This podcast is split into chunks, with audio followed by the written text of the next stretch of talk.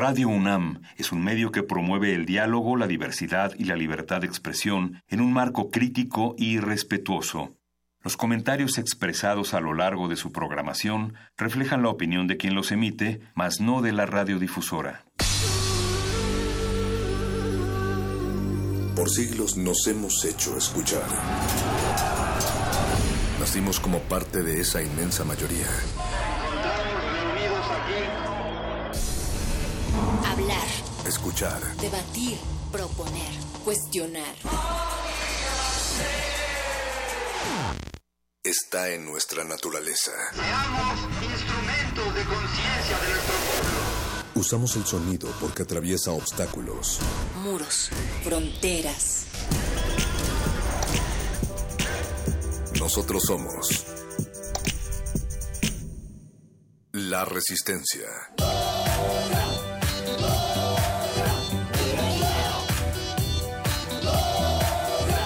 Resistencia modulada.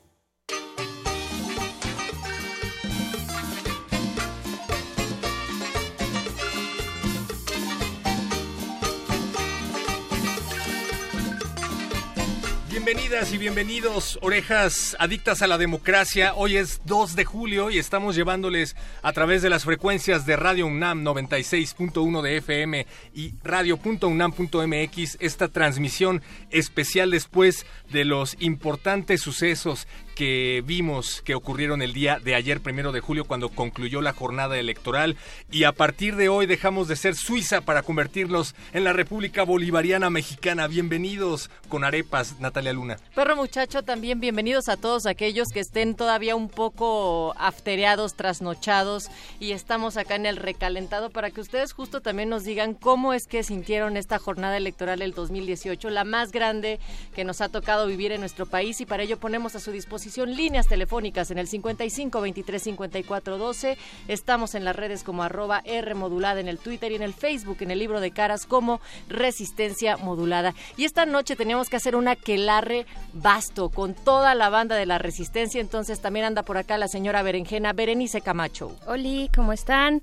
República Bolivariana. ¿Cómo amanecimos? Nos amanecimos todos afortunadamente. Natalia Luna, perro muchacho, pues sí, aquí estamos y queremos también que ustedes estén aquí en la radio. Somos adictos a la democracia, pero también somos adictos a la radio aquí en Resistencia Modulada, porque ustedes saben que, bueno, ya deberíamos estar de vacaciones, pero no, nos encanta, nos encanta estar aquí, sobre todo en un día tan especial, el día después, el after, como dijo Natalia. Vamos a tener este after eh, post electoral bueno, este after electoral, así es que ahí están las redes sociales, queremos que ustedes nos compartan cómo lo vivieron y cómo lo están viviendo hoy también. ¿Y cómo se sienten después de tanto ajetreo, después de meses de campaña, semanas o meses? Meses, meses, sí, sí, medio año, fue medio año, mira, entre la pre-campaña, intercampaña y la, y la campaña en sí, fueron más o menos unos ocho meses. Mago Conde, ¿cómo El lo mago sientes está por tú? acá. Eh, estoy contento, ya fui a cambiar mi INE para que ya me reconozcan como habitante de San Petersburgo, la nueva capital de la República Bo- Bolivariana de México.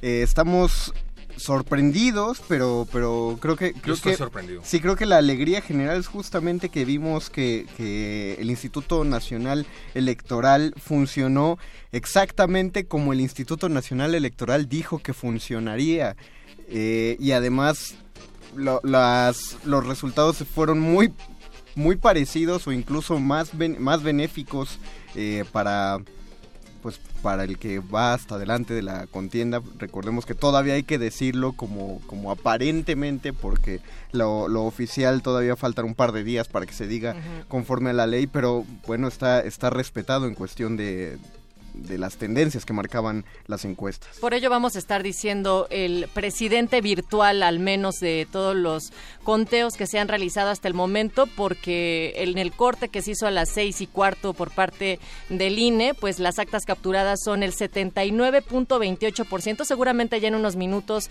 eh, harán el siguiente corte y es 52.98% el que lleva Andrés Manuel López Obrador, 22.51 Ricardo Anaya, José Antonio Mid, el 16.35 y el Bronco solamente el 5.15%. Pero también hay que decir que esta celebración que tiene resistencia modulada y estos ánimos que queremos compartirles a ustedes tiene que ver con eso, con que estamos contentos de que las controversias que siempre se sienten de repente con cómo van estos resultados, pues en esta ocasión se han dado de una manera diferente. Y, y esto que han llamado también como la fiesta de la democracia, pues es eso, o sea, que nuestras instituciones hayan funcionado y que reflejen lo que la gente haya elegido o no, estemos de acuerdo o no completamente con los resultados, los que, lo que sí es que no hay duda en cómo se llevaron a cabo estos comicios y eso hay que celebrarlo y más adelante estaremos platicando justo con gente que ha estado presente en todo el proceso acá en la cabina. Pero esto no sería posible sin la gente del otro lado del cristal, que en la producción ejecutiva se encuentra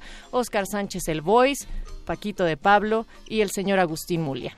Pues definitivamente esto se tiene que celebrar independientemente, como dices Natalia Luna, de nuestras preferencias políticas por el simple hecho de que vimos un proceso democrático como nunca en la historia de este país que yo recuerde.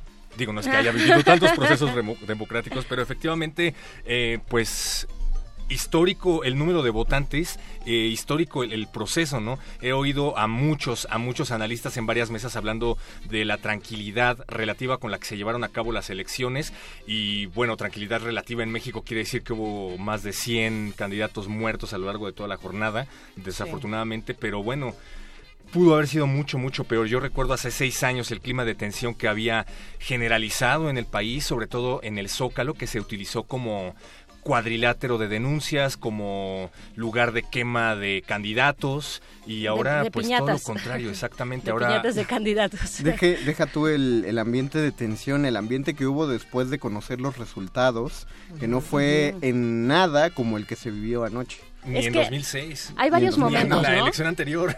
O sea, no, son varios momentos, porque, o sea, sí, durante todas las campañas, pues tuvimos este trágico, y previo a las campañas, en las pre-campañas, pues este saldo terrible de violencia, ¿no? Con más de 100 eh, candidatos, entre candidatos, alcaldes y exalcaldes asesinados, en muchos Veracruz más. hubo balazos el día de la elección, que era lo que yo Exacto. me esperaba que iba a haber eh, generalizado en la República. Exacto, y otro momento es justo, como dices, perro muchacho, el día de la elección, que también hubo, hubo, eh, pues, violencia en Chiapas, en Michoacán, pero en Veracruz, en Puebla, en Puebla fue donde más hubo. Sí fue tuvimos como varios momentos pero también el momento al que ustedes se refieren que es el momento de los resultados del conteo rápido no cuando sale el consejero presidente a dar estos primeros resultados. Me parece que a partir de eso no a partir de eso de hecho desde que salen las primeras encuestas de salida bueno las primeras encuestas la encuesta de Mitowski y después la de el financiero como que ya todo se va un poco en cadena no es como un efecto dominó que va disipando las dudas y va generando pues ya los lugares los primeros lugares para que para quienes ya sabemos que eh, que ganaron o que están en ese proceso o al menos con un margen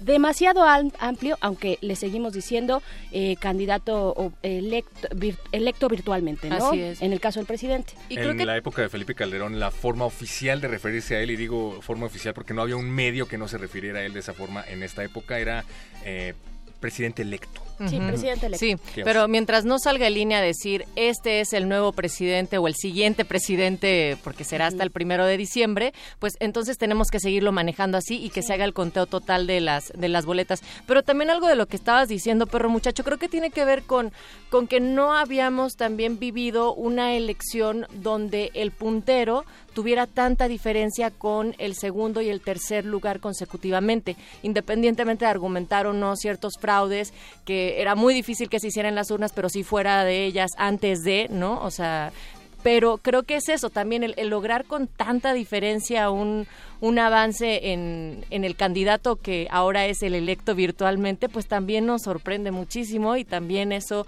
genera otro tipo de ambiente social, ahí en las calles, de a pie. Queremos saber también ustedes cómo lo vivieron y por ello les hacemos la invitación a que se comuniquen por acá. También tenemos prendido el WhatsApp entonces, por ahí nos pueden enviar un mensaje de voz incluso. ¿Cómo vivieron esta jornada? ¿Cómo se sienten después de todo esto? Porque, pues, recuerden que este no es el final, sino el principio. Háganlo a través de nuestro número de WhatsApp, que es el 55 47 76 90 81. 55 47 76 90 81. Mándenos un mensaje o también se pueden poner en contacto a través de nuestra cuenta de Instagram. Tómense una selfie con cara de Ricardo Anaya o de Pepe Uf, Meade. sí. O manden una foto de su pejito y corran a, a cambiar sus dólares por, por pejitos porque esto se va a descontrolar. Tenemos una emisión que va a durar las tres horas habituales pero especial y pues los vamos a dejar para arrancar con algo de música. ¿Les parece bien? Sí, vámonos. Eh, van, a, van, a, estar de hecho en la cabina en un momento más. este, sí, calma, calma. Pues muchachos, tenemos tres horas por delante. Sí, nuestros invitados de voto informado, una iniciativa de la UNAM que han estado en todo este proceso, pero antes el señor Charlie García con los dinosaurios. Y hay ahí incluso una parte que podríamos recitar de qué es lo que va a cantar el señor Charlie García. Los dinosaurios. Y no es pedrada para nadie, solo disfrútenlo. Resistencia modulada.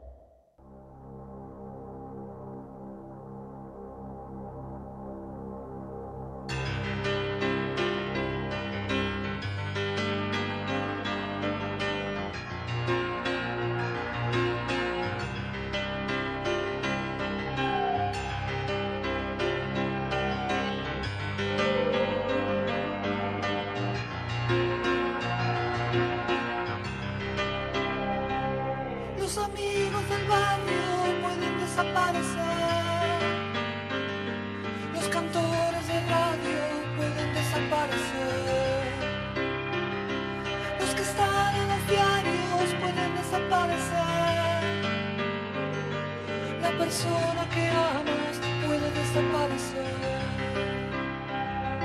Los que están en el aire pueden desaparecer en el aire. Los que están en la calle pueden desaparecer en la calle. Los amigos del barrio pueden desaparecer.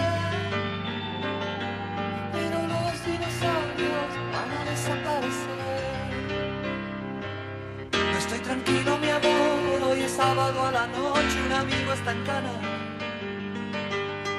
Oh, mi amor, desaparece el mundo. Si los pesados mi amor llevan todo ese montón de equipaje la mano. Oh, mi amor, yo quiero estar liviano. Cuando el mundo tira para abajo, es mejor no estar atado a nada.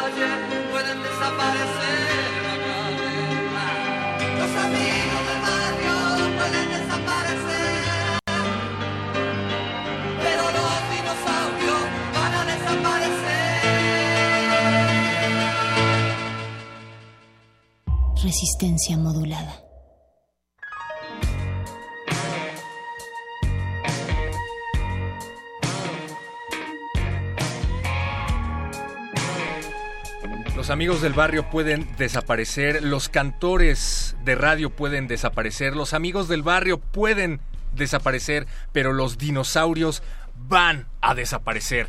Y de Me esto suena. va justamente esta... Me suena e- ese, e- ese, ese poema que acabas de decir. Ay, lo sé. Siento que lo oí como tres minutos antes.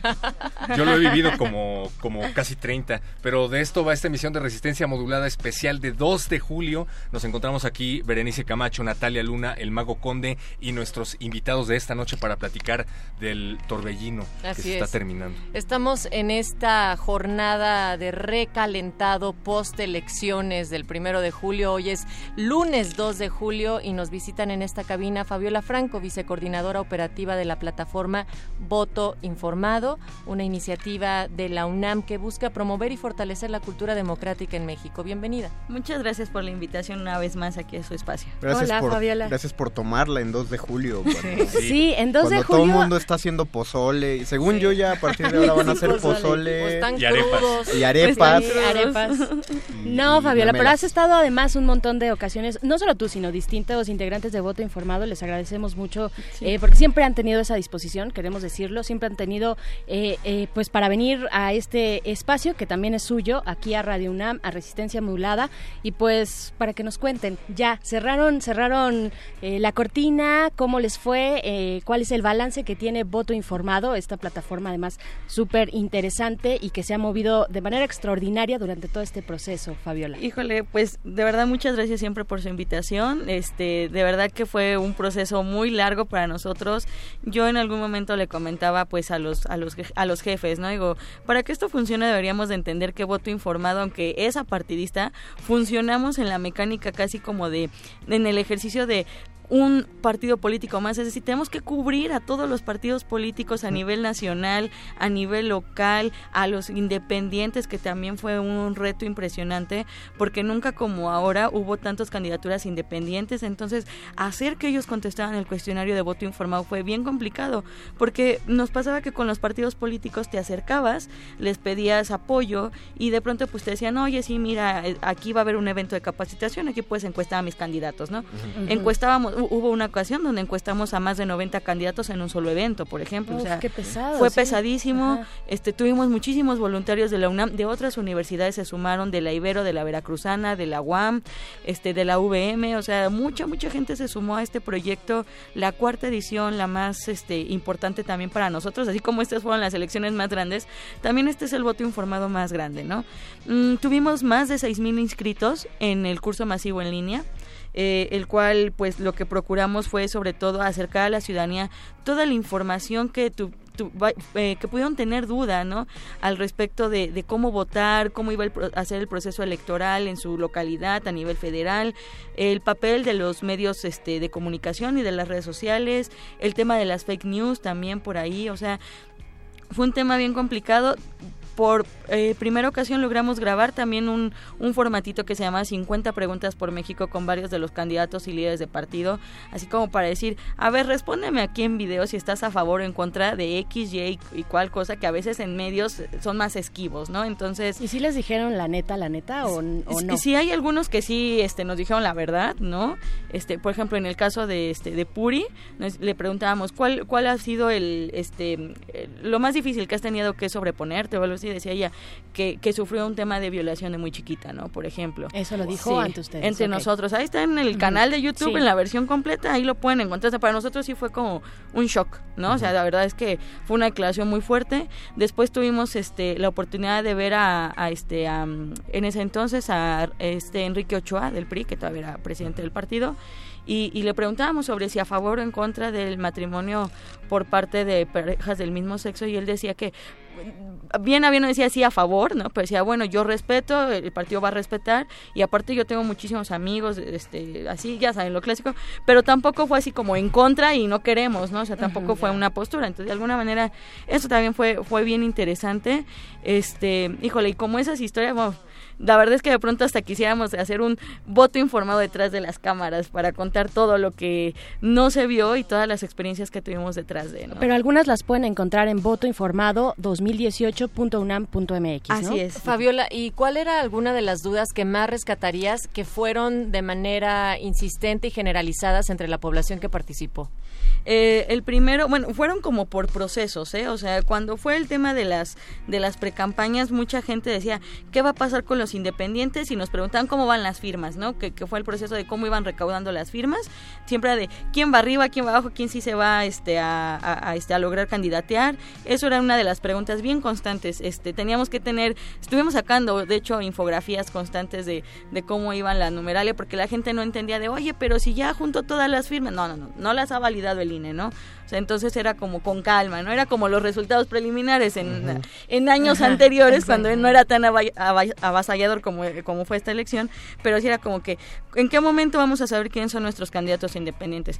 Tan es así que en el último dictamen de, de horitas antes de empezar la campaña, pues dijeron, Margarita va, este de tiempo después tuvo que venir el Bronco con esto del, del tribunal este estaba en la tablita Ríos Peter pero después le dijeron pues no o sea usted de plano no Marichuy. Marichuy, por ejemplo, también se, se llegó a especular ahí que si iba o no iba, que porque si le daban la oportunidad a Ríos Peter, y era así como de, si le dan la oportunidad al Bronco, tal vez a Ríos Peter también. Y si le dan la oportunidad a Ríos Peter, también a esta A Marichuy, Marichuy. ¿no? Entonces, este, ese tipo de, de preguntas fueron en ese primer proceso. Eh, posteriormente, eh, la gente estuvo muy, muy metida como en el tema de, de este de no, no meterse tanto en, la campaña, por lo menos a nosotros casi no nos llevaban preguntas de, de cuál es la plataforma electoral, nunca recibimos una pregunta de cuál era la plataforma electoral, o sea, este, aunque nosotros este, eh, hicimos un estudio y lo presentamos en, en nuestras redes sociales y demás, eh, también después de los debates lo que hicimos era un estilo como de nube de palabras, de cuáles eran los mensajes más dichos por lo- las, las palabras más comentadas por los candidatos,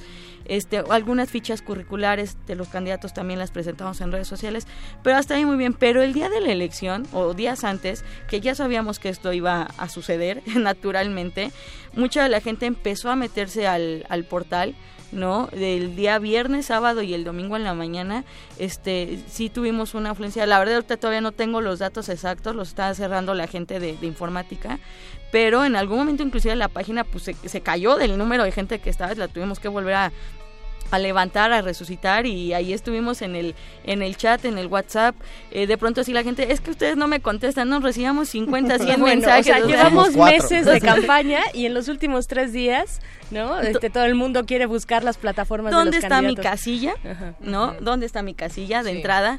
Entonces era como, bueno, si puedes checar tu sección electoral, viene en tu INE, aquí en el frente, este... Le puedes preguntar a tu vecino. Le puedes preguntar a tu vecino dónde fue a votar. Lo otro es de quiénes son mis candidatos. O sea, el día de el día de la elección es de, quiénes son mis candidatos, sobre todo como a nivel local y por ahí. O sea, presidencial todo el mundo sabía quién eran Claro. los candidatos, pero de los otros, de quiénes son mis candidatos. Claro, claro. Entonces, no ahora- estoy tan seguro porque hubo muchísimas personas que fueron a votar por Margarita, ¿no? por Bueno, ejemplo. pero tal vez ahí se deba a otra cosa, ¿no? A que, a que le refrendan un voto aún se haya salido o a conciencia de que se haya- con, con la conciencia de que pues- haya Pues estado... trae el punto 6, si no me Sí, equivoco, sí, ¿no? sí, O sea, levantó, en- levantó un... En una de esas se trae casi lo mismo que a nivel local puede traer Puri, ¿no? Entonces... De hecho, que fue con lo que quedaba. Exacto. Entonces fueron de las preguntas recurrentes. ¿Dónde voy a ir a votar? Este, ¿Dónde puedo denunciar un delito electoral? Entonces les pasamos el número de la FEPADE, el FEPANET, este, todo, ¿no? este hay una versión eh, online para que hagas un formulario y denuncies este esto. Eh, también el tema de este de mis candidatos, entonces los invitamos a contestar el cuestionario una vez más para que los conocieran. Este también los llevábamos a las ligas donde algunos candidatos, eso sí, el porcentaje para los institutos fue mucho menor de cuando suben su currícula los candidatos, había una opción para algunos institutos electorales que los candidatos puedan subir su currícula y la gente consultarlos. Fue mucho menor, eh, de hecho fue criticado por algunos medios de comunicación que por ahí del 11 o menos del 20% este, de los candidatos habían subido su información. Y la verdad es que para nosotros en Voto Informado fue bien importante porque mira, nos pusimos una meta de encuestar a alrededor de 1.320 candidatos a diputados federales. Encuestamos a 960. O sea, un 72%, ¿no? Ay, muy buen trabajo, la verdad. Con, o sea, hablando de un de la de la elección más más concurrida o bueno de, de más eh, eh, puestos a elección popular, ¿no? Es sí. un gran logro para esta iniciativa de la UNAM. ¿no? Todos nuestros porcentajes o la gran mayoría están por arriba del 70%, 75%, presidencial el 100%, ¿no? En el último momento cayó el, ca- el cuestionario de López Obrador, pero ahí está, lo pueden consultar todavía el día de hoy. Este de senadurías nos propusimos 276 candidatos, hicimos 194, ¿no? Y tuvimos grandes avances en Ciudad de México. Ahí nos habíamos propuesto encuestar a 343 candidatos y cerramos con eh, 276, ¿no? 80% de los candidatos encuestados. Es, un gran logro por el parte de, Estado de México, que también hicimos un ejercicio ahí para Estado de México, 284 y encuestamos 330.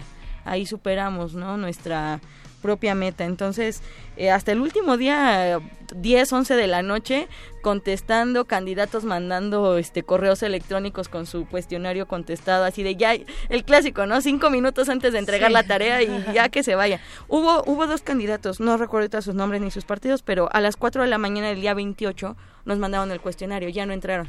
Por claro. un tema de, de veda electoral. De electoral claro. Nuestro portal seguía arriba, Ajá, la información iba a ser consultada, pero por un tema de equidad en la contienda electoral ya no podíamos permitir que cuestionarios después de esa hora entraran, ¿no? Entonces, Pero maestra, era hasta ayer y no, ya lo no, no. hoy y es que me que falló, me valga medio punto. Me falló el ciber y mi compañero no lo trajo. Oye, pero eso ayudó mucho a uno, uno de los grandes de los grandes peligros que corría eh, el ejercicio electoral era la cantidad de indecisos que había, que mucha gente era eh, reacia a pensar que los indecisos eran genuinamente indecisos, o sea, uh -huh. pensaban que o eran...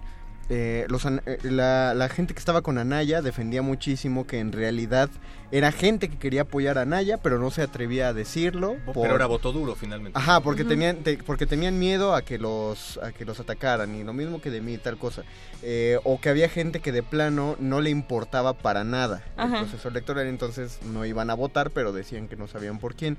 Y con, con estos números que todavía no tienen, pero que pronto tendrán de sí. voto informado, pues eso implica que sí hubo gente sí. que se, se puso a mí ya no me importa la que fuera de última hora, que, que fuera sí, sí. Eh, al ladito de la casilla y, Consultando, con, con sí. la boleta enfrente y, y, con el celular, pero mínimo en ese momento sí se pusieron a buscar y aprovechar la cantidad de, de trabajo que se invirtió en esta plataforma. Mira, yo, yo honestamente, inclusive yo como ciudadana, más allá de, del proyecto, digo, yo tenía ya con, con un por lo menos un mes de anticipación cuál era mi, mi voto para el candidato presidencial, para el de jefe de gobierno, para senaduría inclusive, a nivel local para este para mi alcaldía también ya tenía decidido, pero para mi diputación local y federal, ahí todavía yo estaba como que un poco indecisa y pues naturalmente yo digo, este aprovechando mi propia plataforma por así decirlo pues sí. me metí no hice mi cuestionario. Y sí para mí fue muy revelador decir ah mira yo no pensaba que con este candidato de X partido iba a coincidir a en muchas match, ¿no? a hacer match y me quedé así pensando un buen rato no así electoral. de mi Tinder electoral así de, de pues él yo tal ah, entonces, él y yo exacto. ah, ya, ajá ya sabemos que era un él entonces exacto. es un él la, de la de la Gustavo Madrid ah, exacto, exacto. No, no, no. Pero esto, Fabiola, nos habla también del voto diferenciado, que solo se puede dar en muchos casos cuando está informado y que fue parte de la chamba que ustedes hicieron. Exactamente, y que de hecho, bueno, algunos de los resultados también que han salido es que al parecer no van a, este, no van a obtener la mayoría morena en, el, en, en Cámara de Diputados. Sí, ¿no? o sea, por, por ley. Por ley, exactamente. Entonces es un tema ahí también de 50% que, más uno, ¿no? Exactamente. Entonces necesitan ahí un tema del voto diferenciado es siempre cuando estás informado, ¿no? Uh -huh. Yo, por ejemplo, ahora que también voto informado, fue bien difícil en el tema de las coaliciones, ¿no? Nosotros encuestábamos por partido años anteriores. Este año fue complicado encontrar eh, por coalición a los candidatos. Uh -huh. Porque además las co coaliciones varían muchísimo dependiendo del estado, dependiendo del municipio, dependiendo de la alcaldía. En un estado sí. están en un estado están peleados los partidos que en otro estado están aliados. En o en, o en ciudad en sí. Estado de México hasta por este presidencias municipales, en unas iban en coalición, en otras no. O sea, era de, de 122 vamos a ir en coalición en tantas, pero en tres no. A ver, encuéntrate esos tres que no van en coalición y no le van a responder a nadie, por ejemplo.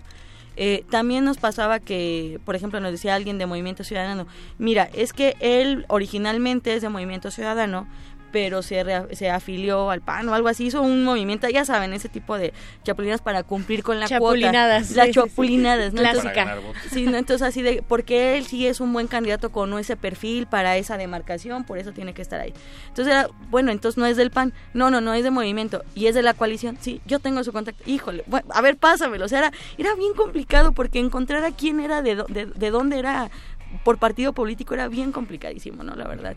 Entonces, en el, en el- regresando al tema del voto diferenciado, este, yo sí de pronto dije, bueno, a ver, si voy a votar por un candidato de X coalición, pues sí le voy a dar mi voto a este partido político para que haya un, contrapeso en las cámaras pensando que va al tema de diputado federal o, o local, ¿no? Entonces el tema para mí, como inclusive politóloga que soy, el tema de los contrapesos es súper importante, ¿no? Pero justo es un tema de estar siempre bien informados. Ese era el caso, por ejemplo, de Andrés Manuel López Obrador, que estaba en coalición con varios partidos, entre ellos uno que fue muy polémico, sobre todo para sus seguidores, que es el Partido Encuentro Social. Y yo me preguntaba, por ejemplo, eh, me lo sigo preguntando, porque había estos mini cursos en video del INE en donde te decían, no necesariamente se va a anular la boleta si le escribes AMLO a lo largo de a lo largo y ancho del papel. Sí, sí, sí. Se va a ir para el candidato, pero entonces si yo pongo AMLO, aunque queda claro que estoy votando por el candidato a presidente, ¿a qué partido se va ese voto? ¿O A se distribuye todos. para todos? O sea, a todos, A todos. a la coalición, Sí, que claro. era como marcar por los tres partidos, por así decirlo, sí. O sea, le dieron su voto al PES también. Al sin PES querer. también, sin querer. Ajá, O sea, pero por eso, ya... por eso, eh, por eso ser clásico, mano.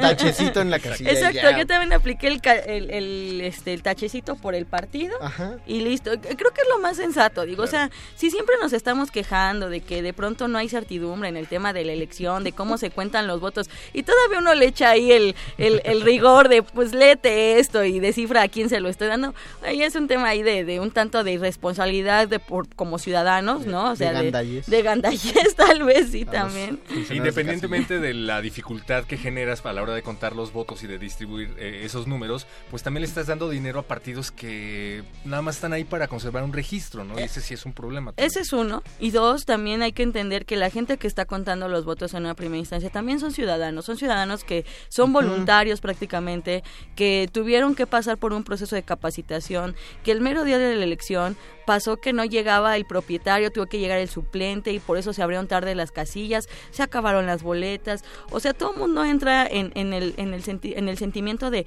es que por eso las elecciones están... Bueno, oye, hay que ser comprensivos, esto no es fácil, o sea, esto no son hacer enchiladas, ¿no? O sea, Y no, y no, y no eran servidores públicos, Públicos. De, de un partido, de una de carrera, no, son Era lo- ciudadanos. Exactamente. O sea, yo no veo a Lorenzo. Córdoba, a Marco Baños, ahí en la casilla dando, sellándote No, tu dedito. Sí, ¿no? no, No, no, no, son ciudadanos que es complicado, ¿no? Claro. Pues vamos a seguir platicando con Fabiola Franco de la iniciativa de la UNAM, que es Voto Informado, para que nos den estos últimos balances y qué sigue. Mientras tanto, vámonos a escuchar el Milky con la inconformidad. Esto para las elecciones de México. Y recuerden, ya están llegando sus mensajes al 55 47 76 90 81. Ese es el WhatsApp. Resistencia modulada.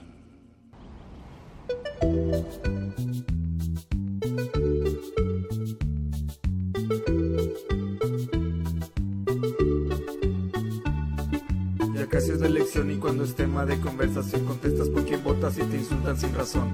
AMLO, Anaya, el Bronco, Mid, ninguno es tan obvio para mí. Pero te cuesta hacer a un lado la arrogancia cuando no es lo mismo estupidez que ignorancia.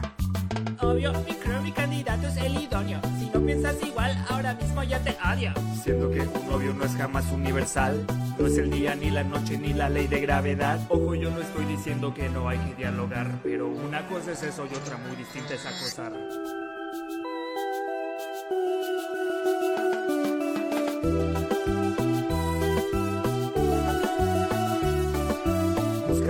Y no prestas empatía, así como pues ve y dile a tu tía que no mande más violines y te envía los chirrines para el funeral de la amistad que te armen los amigues, que ya nadie te va a soportar.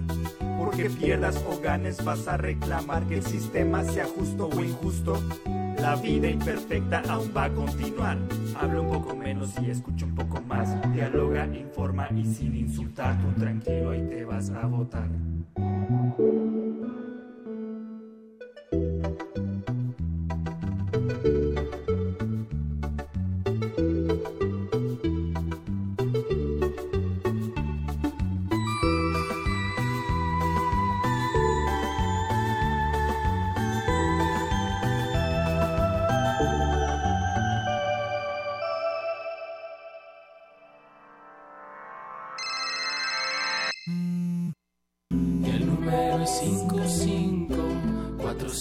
4776 9081 Resistencias antiestrés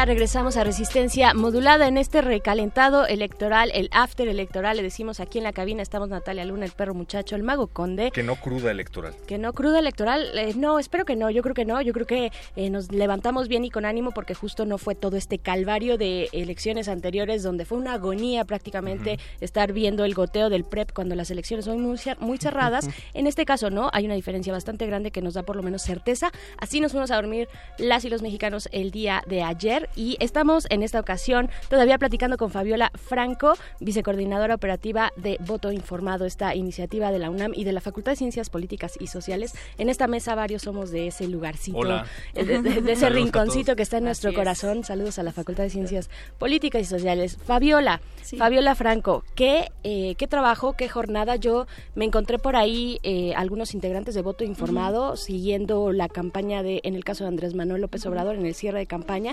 Me acerqué con ellos, los saludé. O sea, estaban ustedes en todos lados, ¿no? En todos lados. Fuimos un equipo, pues más de 40 personas. Este, el día de la elección estuvimos en el INE, en el ISM, en el IEM, eh, con Andrés Manuel y Claudia, que fue en un solo lugar, con Alejandra Barrales, con Mit, con Miquel, o sea, con los que iban como en los primeros tres lugares posicionados. Ahí estuvimos cada uno de los equipos, o sea, se dividieron chavos entre tres y cinco personas y e hicimos coberturas, muchos lives. Si ustedes ahorita se meten al Facebook van a ver videos y videos y videos que hicimos.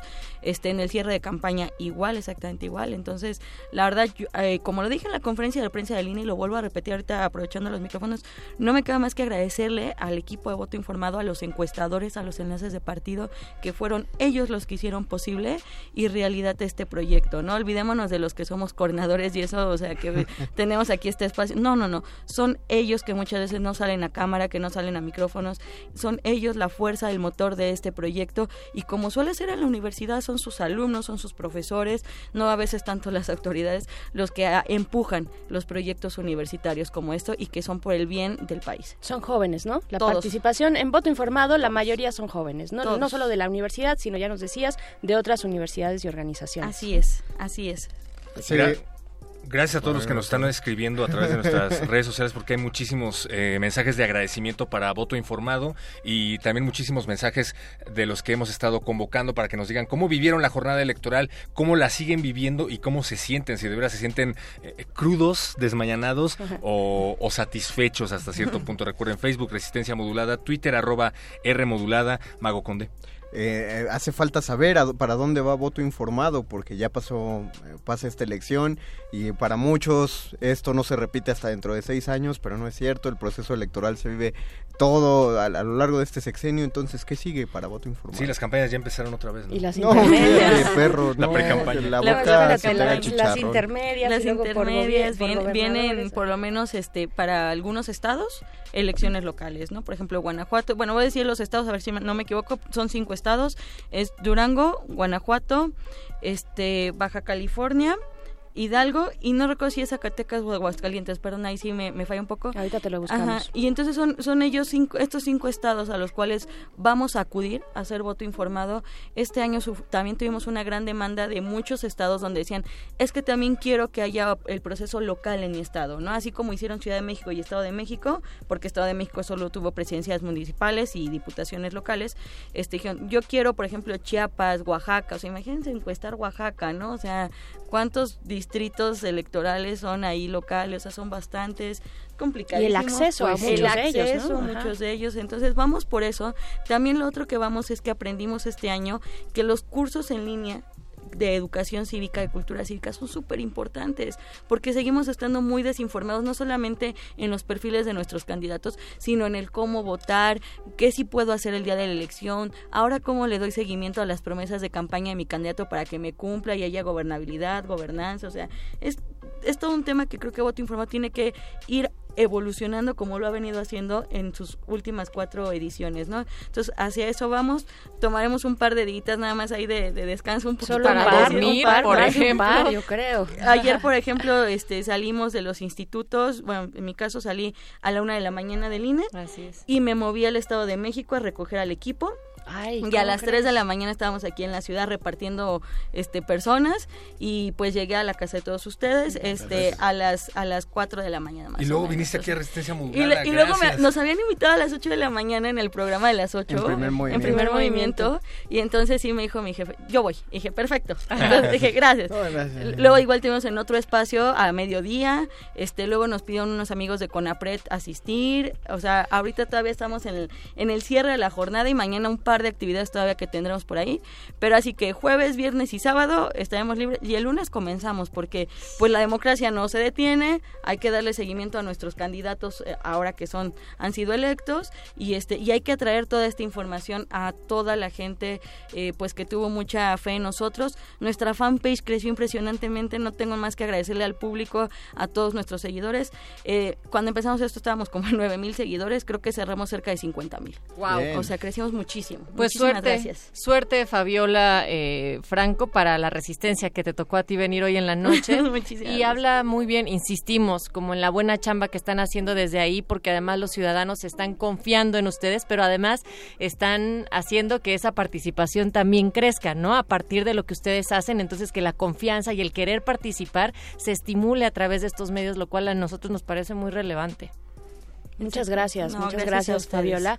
Eh, pues aquí seguimos. Mm, Es impresionante, es impresionante la forma en la que creció voto informado eh, y también llama la atención estos últimos días, nada más como para cerrar el comentario, estos últimos días que tuvieron previos a la jornada de ayer, ¿no? Como todo el mundo, o bueno, como tuvieron tantas, tantas visitas, porque quiere decir que esta parte, este momento de veda electoral, esto de, eh, pues de guardarse un poco de todo este bombardeo electoral, pues funciona para ir a buscar, y hay que hacerlo, para ir a buscar información sobre aquellos que nos van a representar. Así es que muchísimas felicidades, Fabiola, Muchas a todo gracias. el equipo de voto informado, a la Facultad de Ciencias Políticas que estuvo involucrada en esto también. Muchas gracias. gracias a Radio UNAM por siempre darnos el espacio muchísimas gracias Gracias. Gracias a los que nos siguen haciendo llegar sus comentarios, como en el caso de Vania, que nos sigue. Hola, Vania.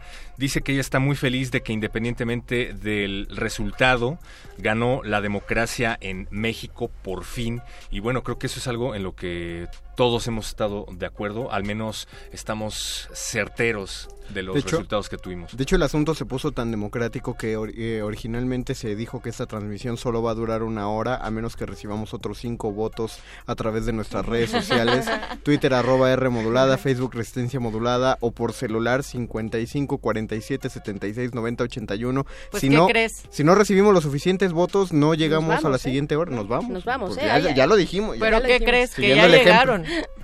Ya Ah, llegaron, llegaron. ya llegaron al espérate, WhatsApp. Una cosa A es que lleguen y otra cosa es que los ratifique, ratifique voto informado y... Que los- que los escuche Fabiola, a ver aquí A está, ver, mira, sí, por, sí, venga. por ejemplo nos dice Fátima Narváez, resistencia modulada el día de ayer fue bastante épico, no solo por la cantidad de personas que fueron a votar, en verdad fue impresionante, sino porque por fin muchos y muchas nos atrevimos a decir que la democracia existe y que en esta ocasión re- respetaron la decisión de la gente con AMLO. Su Sí. cobertura y programa sigue siendo genial y en verdad qué gran labor como medio hacen. Saludos y un cordial abrazo para quienes están en cabina. ¿Cuenta A como favor, voto, a Fabiola? favor. Ah, A perfecto. Cuenta como ya, voto. Saludos, a ver, Fátima. por acá dice, hola Resistencia, soy Verónica Farías, me siento muy feliz de que se haya respetado la votación y cuando escuché a Pepe Mid aceptando el triunfo de AMLO, supe que era un hecho. Espero que no se construya el aeropuerto en el lecho del lago de Texcoco y que restauren el lago y el canal y los ríos de nuestra ciudad. Ay, todos queremos que restauren de, de una u otra manera, de manera inteligente, eh, los, los ríos y los cauces de aquellos ríos que existían en la ciudad y que ahora se convierten en encharcamientos y en, eh, pues, generan problemas a la ciudad. ¿no? Nada más que habrá que irnos a Querétaro, o sea... No, no es cierto, güey. Ah. No, perdón. No, no, no, hay iniciativas, me parece, No, sí, sí, como, sí, sí, ajá, que sé, pensándolo bien, con una infraestructura adecuada, etcétera, pueden dar un nuevo cauce o una nueva vista a los ríos que, que finalmente se terminan formando cada época No, de y lluvias. si no, nos vamos a hundir también con ellos. Nos mandan fotografías de un Transformer haciendo, ejerciendo su derecho al voto. Exacto. No se ve por quién votó. ¿Esa foto cuenta, Fabiola? Esta foto cuenta porque dice. Resistencia. Les comparto una fotografía tomada por uno de mis amigos ayer. Saludos desde Puebla. Pues nos, los quiere seguir escuchando, entonces adelante, Entonces, ¿no? Y tenemos- hay Se ve, se ve la, más. la voluntad del la voluntad, pueblo. ahí puedo leer la voluntad del pueblo. Pues muchas gracias nuevamente. Regresamos con más de sus comentarios que hacen llegar al 55 47 76 90 81 y ya lo saben también a través de nuestras redes. Vámonos con una rola de Ana Tijoux. Anita, por favor, Anita Tijoux. La canción es Vengo. Nosotros vamos también y regresamos aquí a Resistencia Modulada Electoral. Resistencia modulada.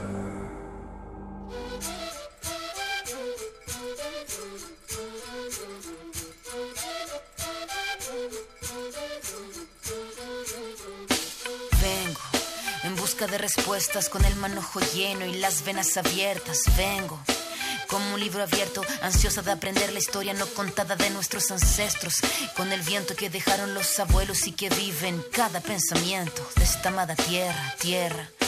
Quien sabe cuidarlo es quien de verdad la quiera. Vengo para mirar de nuevo, para ver lo cierto y despertar el ojo ciego, sin miedo, tú y yo. Descolonicemos lo que nos enseñaron con nuestro pelo negro, con pómulos marcados, con el orgullo indio en el alma tatuado. Vengo con la mirada, vengo con la palabra, esa palabra hablada, vengo sin temor a no perder nada. Vengo como el niño que busca de su morada, la entrada al origen, la vuelta de su cruzada. Vengo a buscar la historia silenciada, la historia de una tierra saqueada. Vengo con el mundo y vengo con los pájaros, vengo con las flores y los árboles, sus cantos. Vengo con el cielo y sus constelaciones, vengo con el mundo y todas sus estaciones. Vengo agradecida al punto de partida, vengo con la madera, la montaña y la vida. Vengo el aire, el agua, la tierra y el fuego. Vengo a mirar el mundo de nuevo.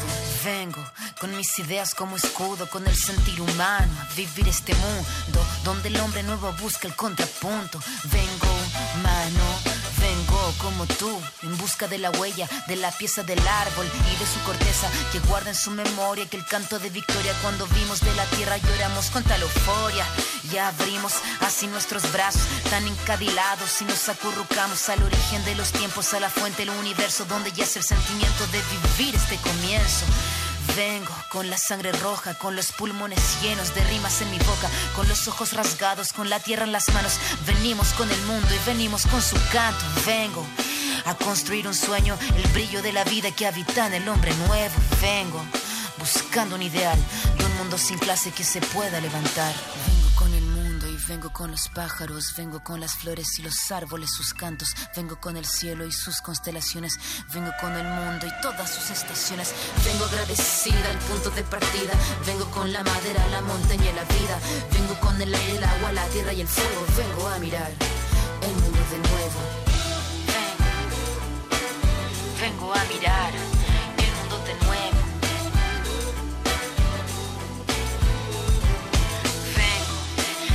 de respuestas con el manojo lleno y las venas abiertas. Vengo. Vengo buscando un ideal de un mundo sin clase que se pueda levantar. Vengo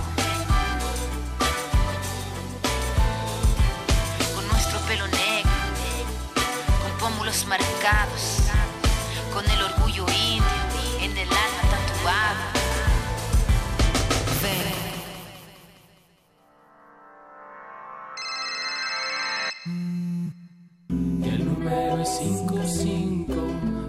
554776-9081. Resistencias antiestrés.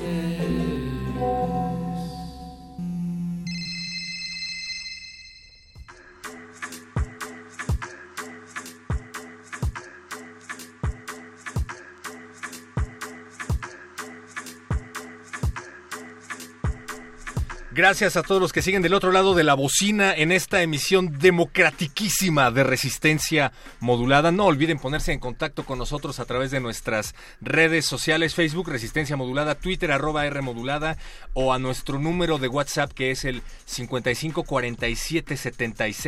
47 76 90 81. No tengan empacho en mandarnos un mensaje, no se han terminado los mensajes que te dicen por quién votar o por quién no. Tu número no va a quedar registrado en nuestras listas ni te vamos a estar mandando propaganda política. Eso se terminó. Gracias, Gab. Dice felicidades al equipo de resistencia modulada y de voto informado. No esperaba menos de la UNAM. Esperé mucho tiempo este momento y estoy feliz por la participación ciudadana. Saludos. Nosotros también. Creo que lo decíamos hace un ratito, ¿no? Creo que en eso estamos coincidiendo todos, en que independientemente del resultado de la elección, pues hubo una elección democrática contundente y creo que pues sin precedente en este país, al menos por la distancia que hubo, ¿no? Yo creo que sí, la participación fue alta, eh, de, estuvo pues la media por ahí del 63% de participación ciudadana, sí con sus incidentes, perro muchacho, este Mago Terribles, Conde, ¿eh? Que- terribles que- incidentes. Porque cre- creo que muchos lo analizan en las mesas que he escuchado a lo largo del día como qué elección tan tranquila, qué elección tan eh, pacífica, todo se desarrolló en relativa calma, pero 100 muertos no, no son relativa calma. No, pero yo creo que se refieren un poco al, al día de la jornada, que es específicamente el primero de julio, ¿no? Sí, por supuesto, esa otra parte creo que hay que analizarlo y creo que está todavía ahí, hay que ver hay que ver cuáles son las consecuencias de que en un determinado eh, municipio o distrito hayan pues eliminado, asesinado al candidato o candidata o, eh, o al alcalde y quién se quedó ahí, quién está mandando estos estos mensajes. Sí, por supuesto, pero en el en el día de la campaña que de la jornada electoral que fue el día de ayer, yo creo que sí hubo una relativa una relativa paz, Sí, sí, sí. salvo por ciertos puntos, ¿no, Mago Conde? Sí, creo que, lugares. creo que eh, lo- como lo... me- bueno, no, ustedes no pueden ver a Bere, eh, eh, trata de, de decirlo como con muchas pincitas el hecho de esta tranquilidad, de que mencionas, perro, que un, un incidente con, o varios incidentes que suman 100 muertos, pues, no, no es una absoluta paz, pero eh, es que es parte de todas las sorpresas que hubo, estaba tan tan tenso el ambiente electoral, el ambiente social, había tantos encuentros, principalmente en cosas como de redes sociales, eh, tantos yo contra tú, que yo creo que uno se esperaba Que hubiera más violencia. ¿no? Sí, o sea que, y, y deja Sí. tú, eh, no, no hablo, no hablo de la violencia descarnada de, de tiros precisamente. Yo hablaba de, de que yo esperaba pequeños, pequeños conatos de violencia más del estilo de que de pronto alguien empujó al otro y truena toda la tensión acumulada en seis meses y ya empieza a amarse un zafarrancho por ahí, que no acabe en nada, pero, o sea, que la, que la población se iba a acabar peleando uno, unos contra otros y cuando hablan de paz, eh, la mayoría de los analistas creo que se refieren a, a- tratan de decirlo para no sonar tan cursis al hecho de que la gente estaba ejerciendo felizmente su, su derecho de, de votar y que había casillas que, que se veían utópicas. Yo lo, lo Las de la digo. Benito Juárez en su mayoría estuvieron muy tranquilas. Yo, y yo los digo, de las que pasé a ver en Ciudad Neza, porque yo tengo mi INE allá y fui a votar para allá,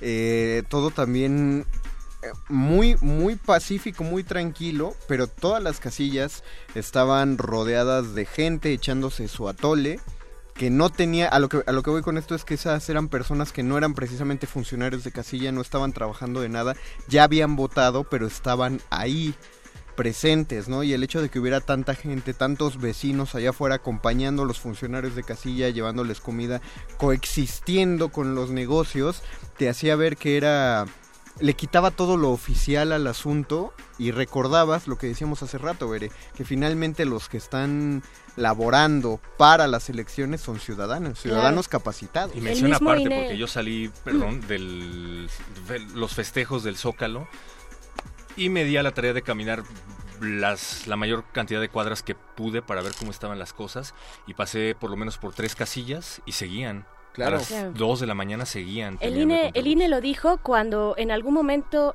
eh, por la mañana, no recuerdo, no, fue eh, un día anterior, es decir, el sábado, el sábado dijo el INE, alguno de sus consejeros, dijo, en este momento la elección está en manos de los ciudadanos. Ujú. El INE, por supuesto, está recibiendo, está, estará eh, pues con los capacitadores, por ejemplo, que estaban ahí observando y auxiliando sobre todo, pero capacitadores que también son ciudadanos, ¿no? O Sí. sea, el INE ya después se encarga de recuperar, de cuando llegan los ciudadanos con los paquetes electorales, bueno, de, de- de- ya de meterlos a todo este conteo, que quiero decirles, por cierto, que en este momento de la noche, el último corte fue hace 10 minutos, tres, eh, 12 minutos. Y que empiece a ganar Eh, un no, conteo, el conteo del PREP eh, está en el 90, en 93% y bueno, pues sigue, sigue igual.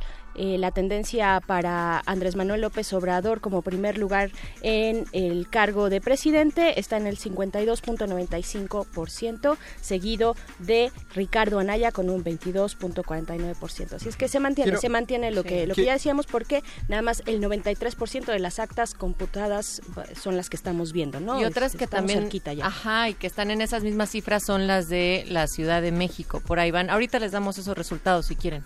Yo lo que quería retomar era el punto, el chiste que acaba de hacer el perro a propósito de, de todavía la paranoia de fraude. o sea, No fue un chiste. No, ya sé exactamente. Ustedes no lo saben. Obviamente no se podía hablar de a tal grado dentro del aire, pero perro, muchacho y yo llevamos esto, toda esta campaña en un en, en un estira y afloje en que el, el perro teme todavía por lo que estoy escuchando fraude. Eh, Es que a eso, a eso sí. nos han llevado. Yo Sí, sí, escuchaba sí. a- No, está- no está mal. Rafael Loret de Mola, por ejemplo, que decía en sus videocolumnas, bueno, siempre tuvo la necesidad de hablar de un posible fraude electoral y ahorita que hablábamos de la violencia, bueno, pues recuerdo que no solo él, sino que varios periodistas auguraban un clima de terrible violencia el primero de julio, justo para evitar que la gente saliera a ejercer el voto. Exactamente. Y no ocurrió, ¿no? Todos teníamos y- temor en realidad. Por ejemplo, en los lugares donde ocurrió, que fue, o donde más ocurrió, que fue en Puebla, Veracruz. eh, ocurrió, al menos en Puebla ocurrió por cosas muy ajenas a la elección federal. O sea, fueron más conflictos Por lo local. Exactamente. Era ahí donde efectivamente se ponía más en riesgo eh, la posibilidad de un fraude o de una violencia para de, alguna manera hacer la coacción del voto. Pero lo que hay que entender eh, y, y lo que hay que ver es que por más que nos hayan hecho creer lo contrario, yo, yo defiendo el hecho de que un fraude no es una cosa tan fácil de hacer. O sea, es una orquesta muy amplia y, si, y, y los fraudes no se hacen el día de la elección. El día de la elección se deja fluir. Los fraudes se orquestan desde mucho tiempo atrás. Se pueden de aplicar el día de la maneras. elección, pero antes de la urna. No, se pu- es antes de la Claro. urna. Yo- ¿Cómo se hace, Verdi? Te lo pongo, te lo El, pongo el carrusel, por ejemplo, el típico Así carrusel. No, el pero- mapacheo, varias prácticas. To- pero esas prácticas eh, eh, eh, eran prácticas cuando había más desconexión informativa, eran mucho más fácil. El ratón loco es una práctica que se dejó de hacer, ya, ya, ya tiene un par de elecciones que ya no se hace. ¿Ese cuál es? ya ¿Ese no- cuál es? El, ¿No te sabes el ratón loco? No, no, no. Este... Es, es de la, es de tiempos de la revolución, es práctica puramente priista, perdón que ya lo diga así. Este, subían... Todo- todas son prácticas. Iban a las cantinas, o sea, a partir de ahí surgió la ley seca. Iban a las cantinas y toman varias personas y las suben a una camioneta y les empiezan a dar de beber gratis. Y les dicen, te vamos a dar de beber a 20, 30 borrachines, te vamos a dar de beber, pero a donde te llevemos tienes que marcar esta casilla.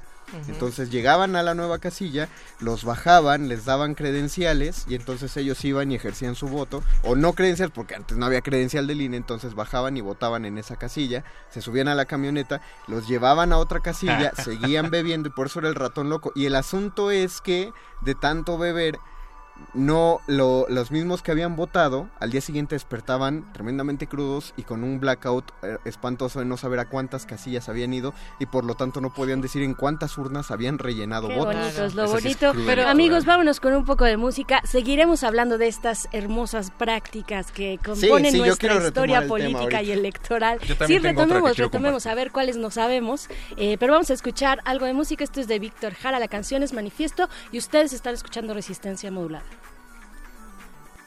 Resistencia modulada.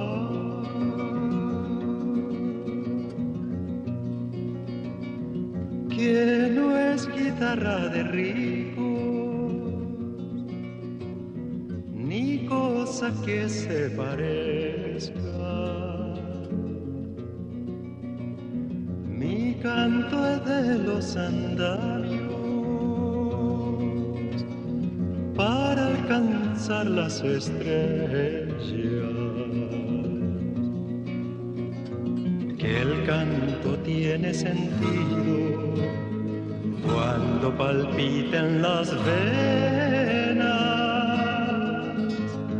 del que morirá cantando las verdades verdaderas.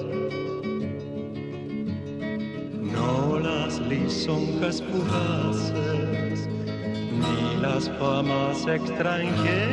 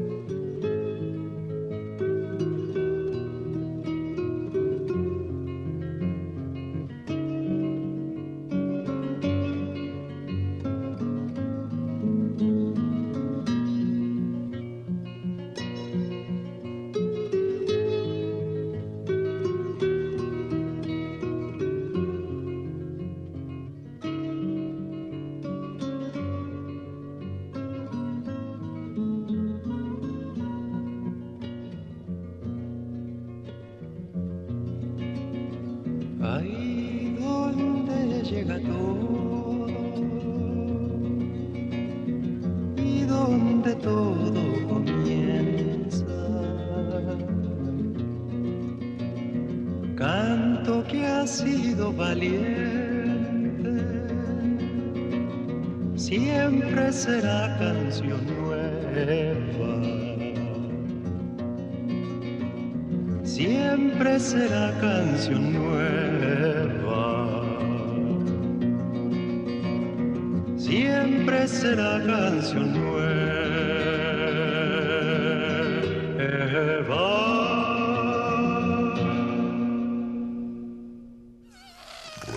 Resistencia modulada.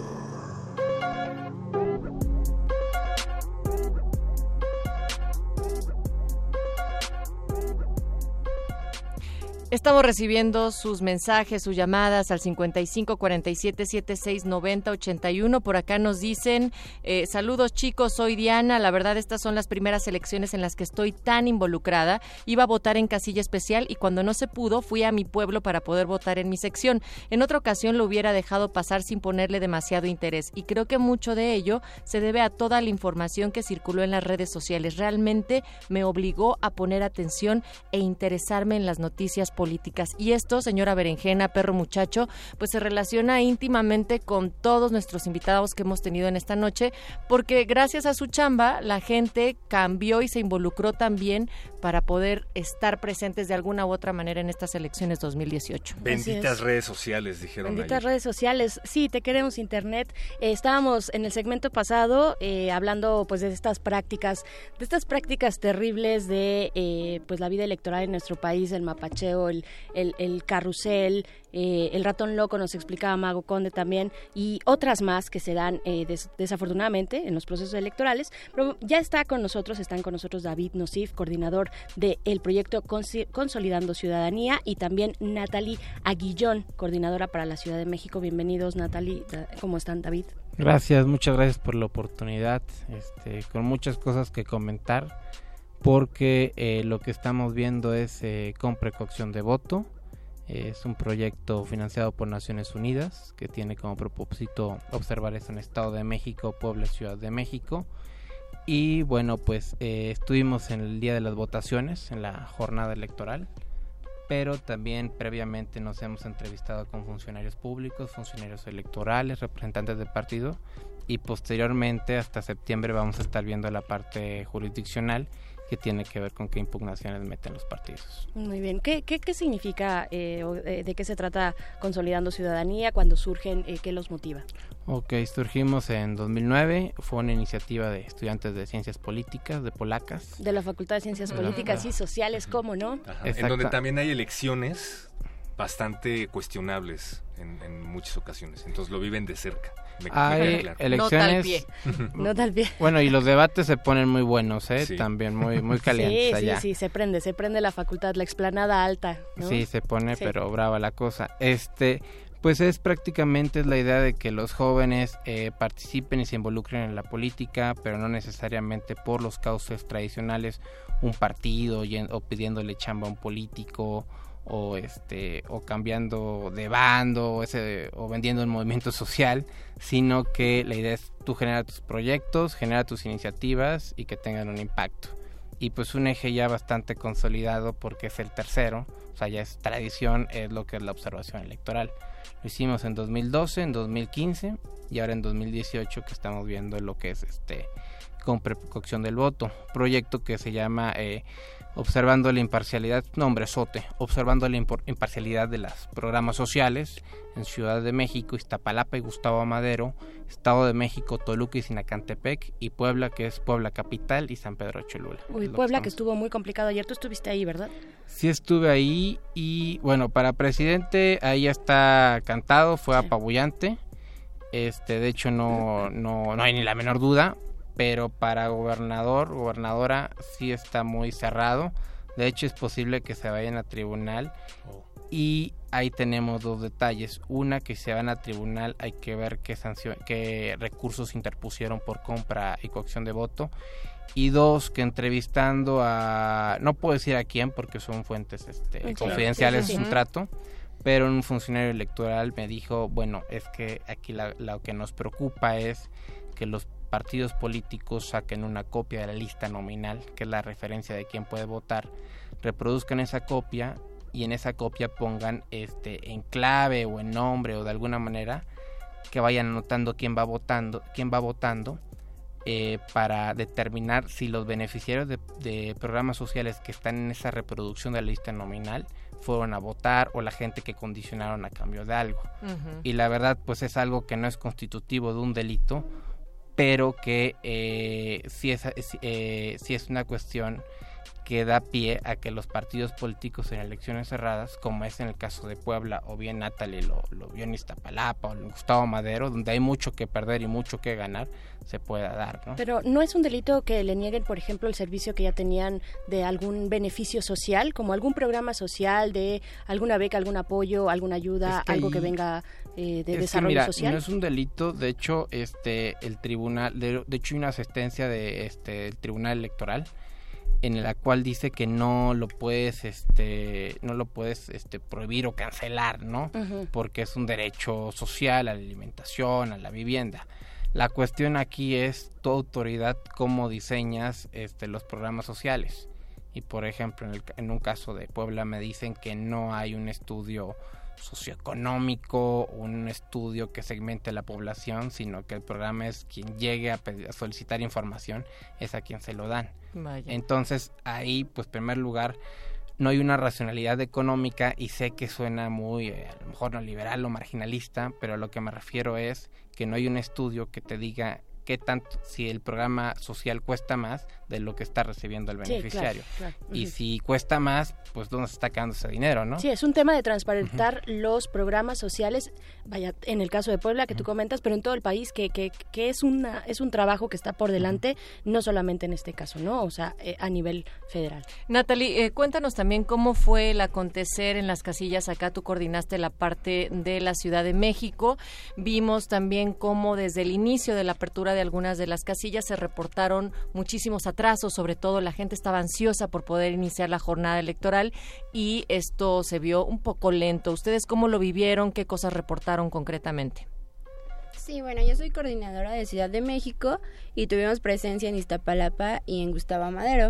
Eh, yo específicamente estuve en Iztapalapa observando cómo fue la jornada electoral Y pues sí, precisamente lo que vimos es que muchas de estas casillas abrieron muy tarde, muy tarde, incluso las personas que, que debían de estar no estaban, terminaron sustituyéndolas por otras.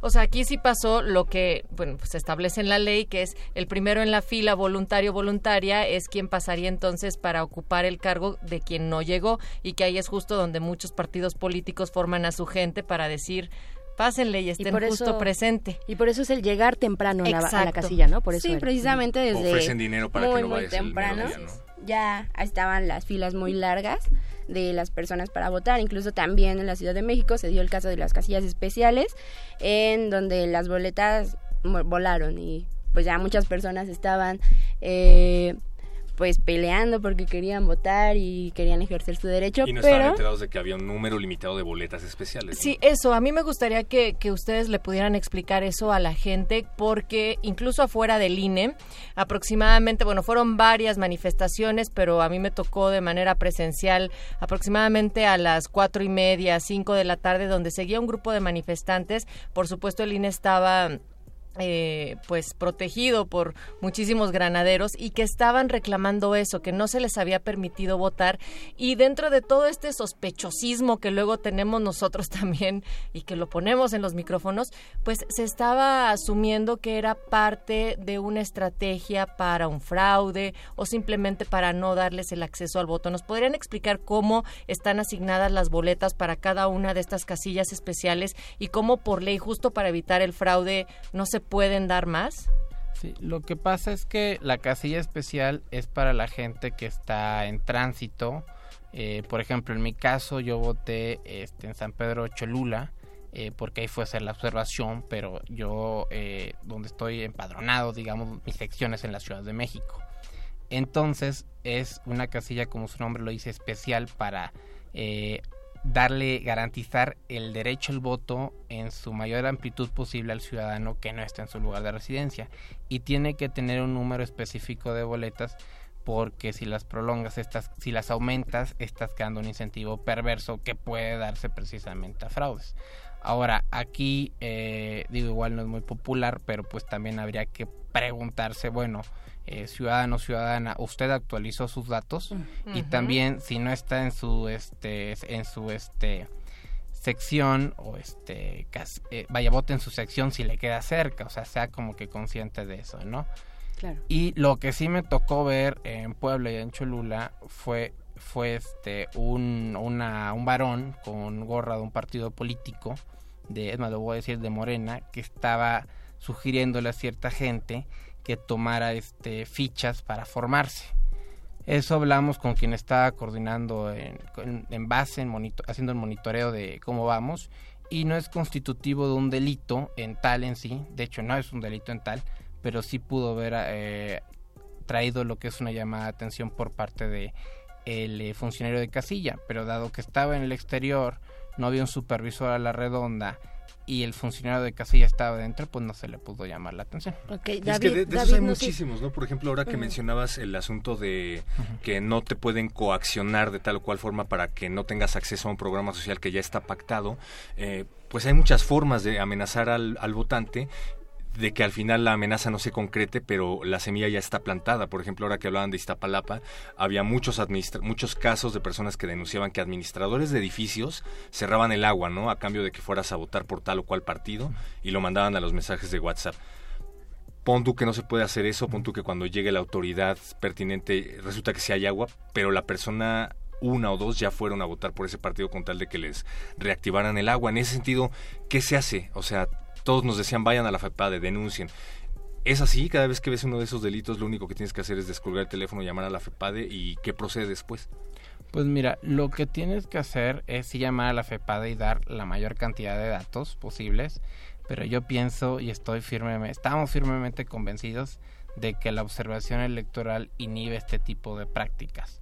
Por ejemplo, bueno, ahorita Natalie tiene un caso de Iztapalapa, pero cuando ven a alguien que no es de un partido, que es un ciudadano de a pie y que está con una organización, pues les cuesta más trabajo a los partidos, Mm. porque independientemente de quién nos guste más o ese tipo de cosas, pues al fin y al cabo se están este, disputando los beneficios que puedan tener por ejercer el poder político. Y eso como ciudadanos les tenemos que hacer marcaje y cuidarlos. Por lo tanto, la observación electoral es una forma de inhibir ese tipo de actitudes. Claro, David, este, ahorita también va- vamos a pasar a que Natalie nos pueda comentar esta experiencia en Iztapalapa, pero bueno, tú eres aquí en vivo y a todo color un ciudadano que votó en una casilla especial.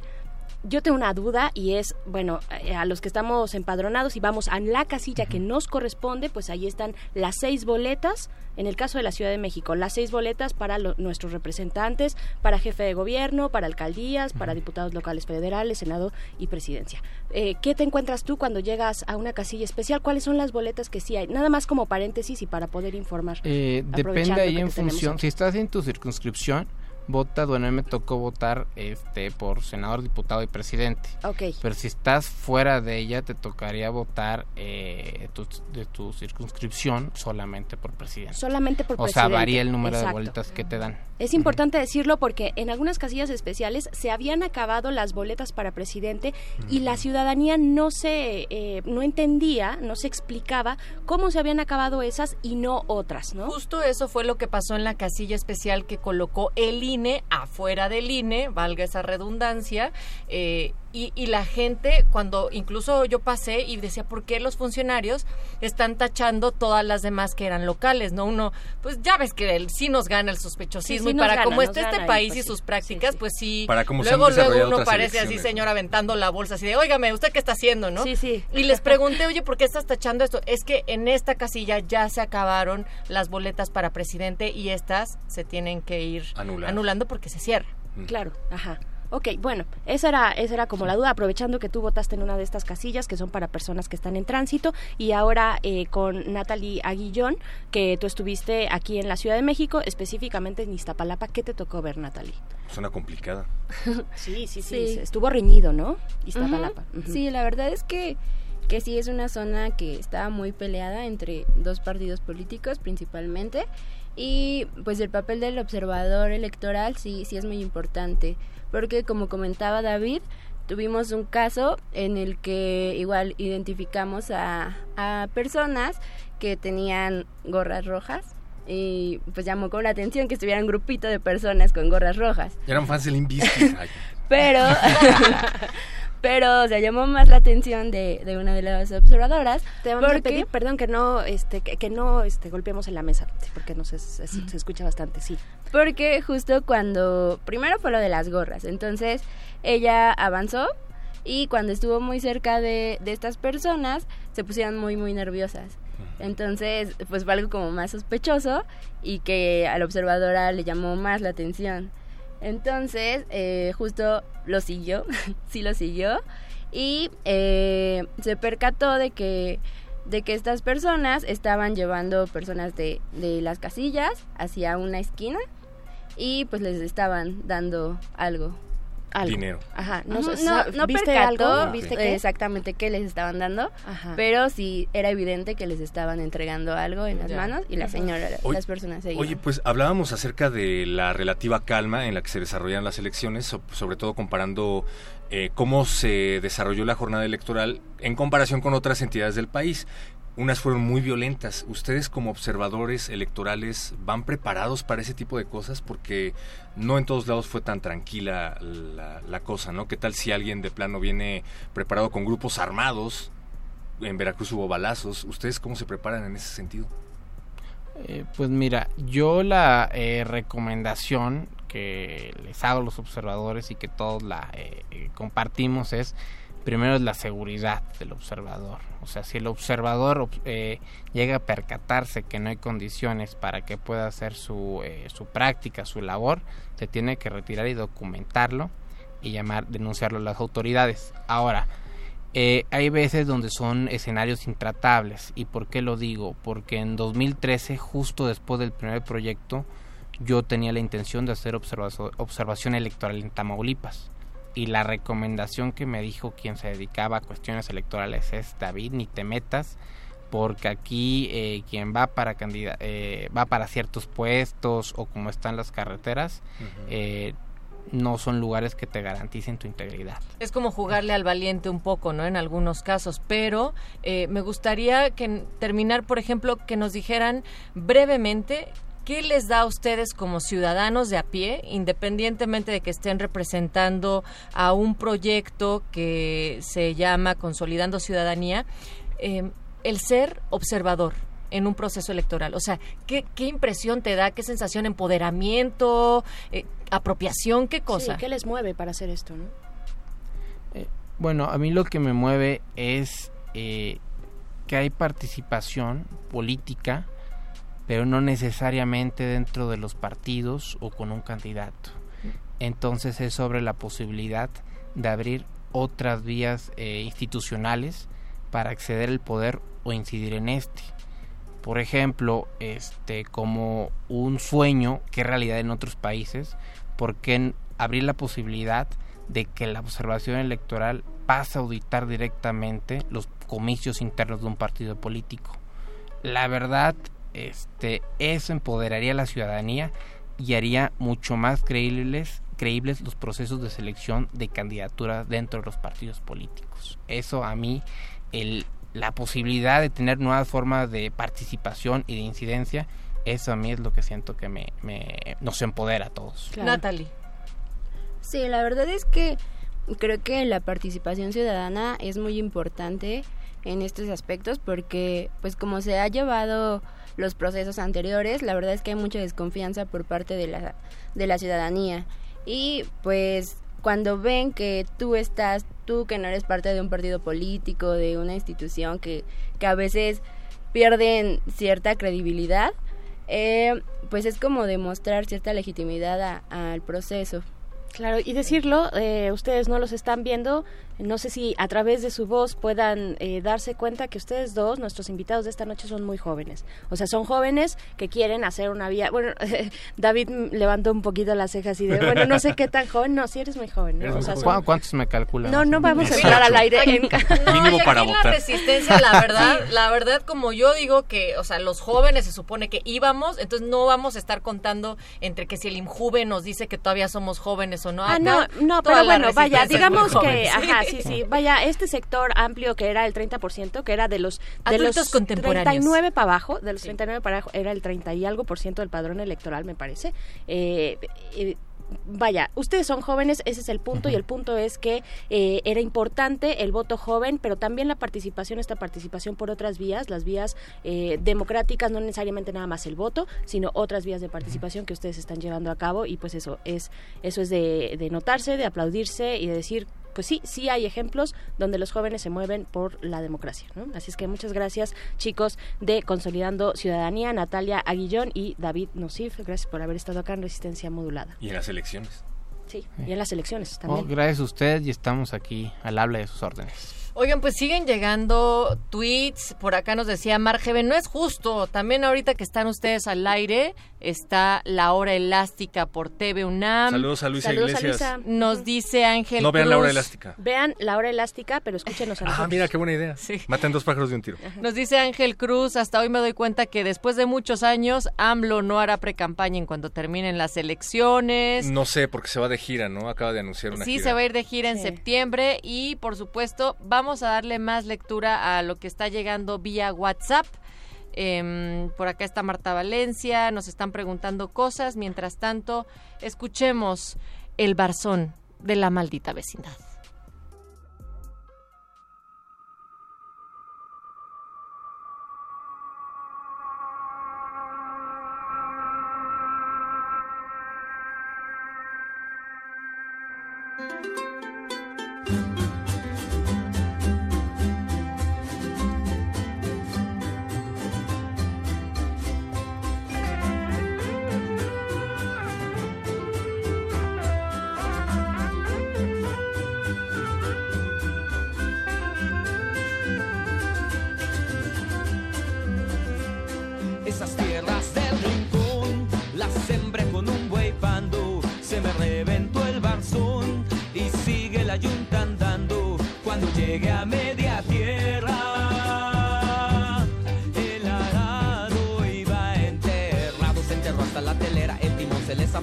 Zafó. El yugo se iba pandeando, el barzón iba rozando, el sembrador me iba hablando. Yo le dije al sembrador, no me hable cuando ande arando. Se me reventó el barzón.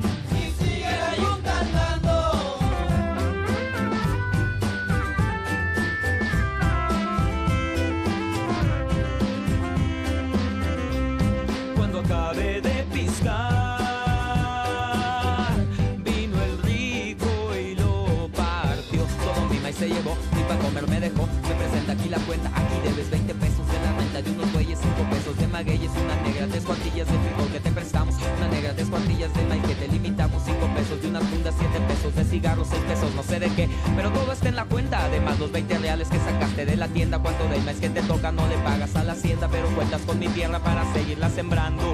Ahora vete a trabajar que sigas abonando. Nada más me quedé pensando, sacudiendo mi cobija, haciendo mi cigarro de hoja. Patrón tan sinvergüenza, todo mi maíz se llevó para su maldita troje. Se me reventó el barzón.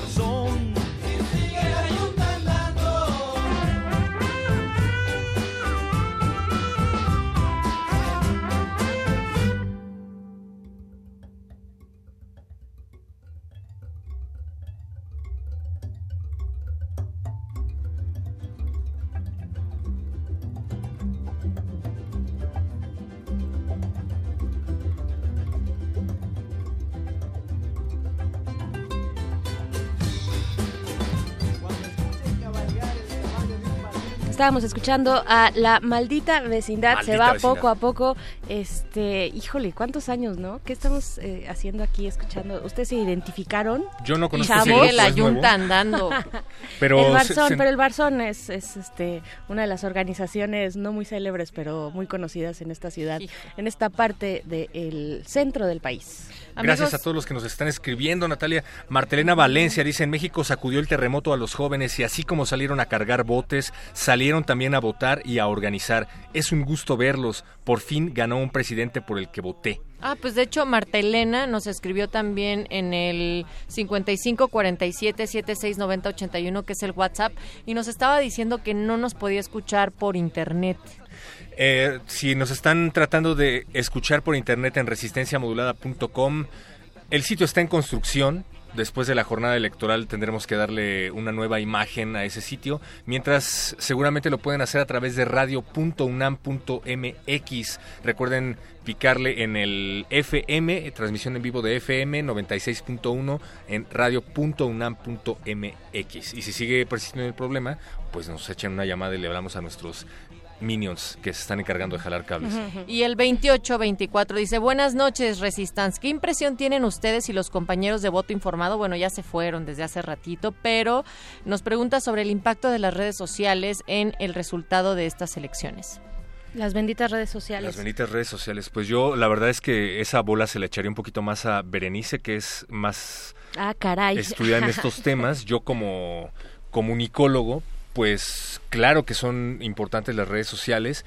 Sin embargo, una de las cosas que eran constantes en los debates, en las clases de la carrera, pues era que era un espejismo hasta cierto punto porque ¿cuánto te gusta que haya, un, qué número de personas te gusta que haya a nivel nacional que tengan acceso a redes sociales y a Claro, medios sí. alternativos? Aunque también decir que eh, ese número eh, eh, cada vez se concentra más en los centros urbanos, ¿no? En los en los lugares eh, como las ciudades eh, que empieza que tienen una población al alza y que bueno va cada vez eh, en aumento y se y se espera, ¿no? Que, que esta cobertura sea cada vez mayor. Yo creo que sí, porque además generan muchas otras cosas más allá del mero momento y de la mera eh, cuestión física de donde está aquel que retuitea, aquel que comparte o al- aquel que eh, pues finalmente es alcanzado tal vez por una noticia falsa, ¿no? O sea, sí hay una repercusión en cadena importante y se van generando para bien o para mal eh, pues informaciones que van llegando, ¿no? Sí, y si democratizan o si llegaran a, dem- a democri- democratizar, creo que lo hacen hasta cierto punto porque también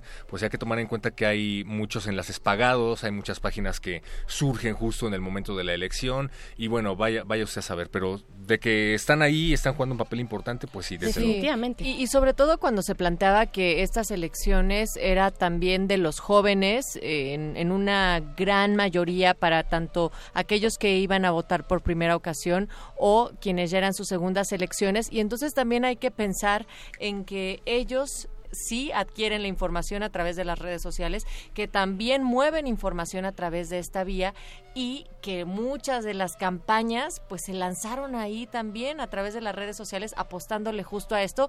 Y bueno pues estamos viendo los resultados también porque insistimos hasta las 8 de la noche con 29 minutos las 90 y, el 92.46 por ciento de las actas siguen eh, dando a Andrés Manuel López Obrador como puntero con el 52.95%. Y justo para platicar sobre esto, eh, pues vamos a hacer un enlace vía telefónica. Claro que sí, yo nada más tengo una actualización eh, más reciente, Nat, de las 9 de la noche, Perfecto. que es del 93.56% de las actas computadas. Bueno, la, la diferencia yo creo que no va a variar, pero es importante seguir viendo este goteo que va poco a poco. Presidencia está eh, pues prácticamente decidido, nos lo han dicho varios de nuestros invitados, pero ¿qué hay de el resto de las actas que dan victoria a Morena a nivel federal, estatal y local? Para esto vamos a platicar con el maestro José Muñoz Cota Callejas, él es economista por la UNAM, maestro en ciencia política por el Colegio de México, con experiencia laboral y académica en el Instituto de Investigaciones Económicas de la UNAM, la Cámara de Diputados, Senadores y la Administración Pública Federal. Doc, maestro José Muñoz Cota, bienvenido. Buenas noches. Buenas noches. Eh, pues antes nos gustaría, maestro, que nos diera la pues la claridad, la importancia del por qué estas elecciones que se den con una victoria tan clara para el partido de movimiento de Morena se dé de esta manera, es decir, que a nivel federal, a nivel local y estatal sea tan contundente. Sí, como no, quisiera usar una analogía que era muy común entre nosotros, que era cuando despertamos el dinosaurio, seguía ahí, y hoy despertamos y resulta que la izquierda está ahí. La importancia de, de la caída de la victoria de Morena es el vuelco que ha dado el electorado, fundamentado en el hartazgo de prácticamente 25 años de gobiernos panistas y priistas que no dieron los resultados necesarios y que en una jornada electoral relativamente cívica decidieron darle un giro a la izquierda al gobierno nacional. Eh, maestro José Muñoz Cota, te saluda Berenice Camacho. ¿Qué significa esto para la izquierda? Hay mucho que decir para la izquierda, eh, que, eh, hacia dónde se está moviendo, ¿Qué, pasa con el PRD, qué pasa con este espectro de la izquierda que se ha nutrido desde hace décadas, vaya... Eh, muchísimo tiempo atrás, en el caso mexicano, se ha nutrido de muchos movimientos. Eh, ¿Cómo llega la izquierda a este momento 2018? Eh, una izquierda que estaba antes apoyada en el PRD. Bueno, podemos hablar de, de varias izquierdas, pero la izquierda predominante en México siempre ha sido, digámosle, de corte nacionalista revolucionario, con, con las raíces principalmente en el cardenismo, y para esa izquierda es una victoria histórica, es la consecución de por lo menos 40 años de lucha electoral, desde el 88, y para las otras izquierdas, digamos, las unas izquierdas, no quiero decir modernas, pero actuales, significa de cierta manera una amenaza la alianza con el PES, pero según los resultados preliminares no va a conseguir su registro el PES, pues quién sabe qué vaya a pasar ahí. Y por otro lado, implica para ellos seguir empujando las agendas que prácticamente tiene que ver con el derecho de las minorías. Pero en un balance general es un fortalecimiento de la izquierda histórico e inimaginable para, para muchísimas personas y muchísimos líderes.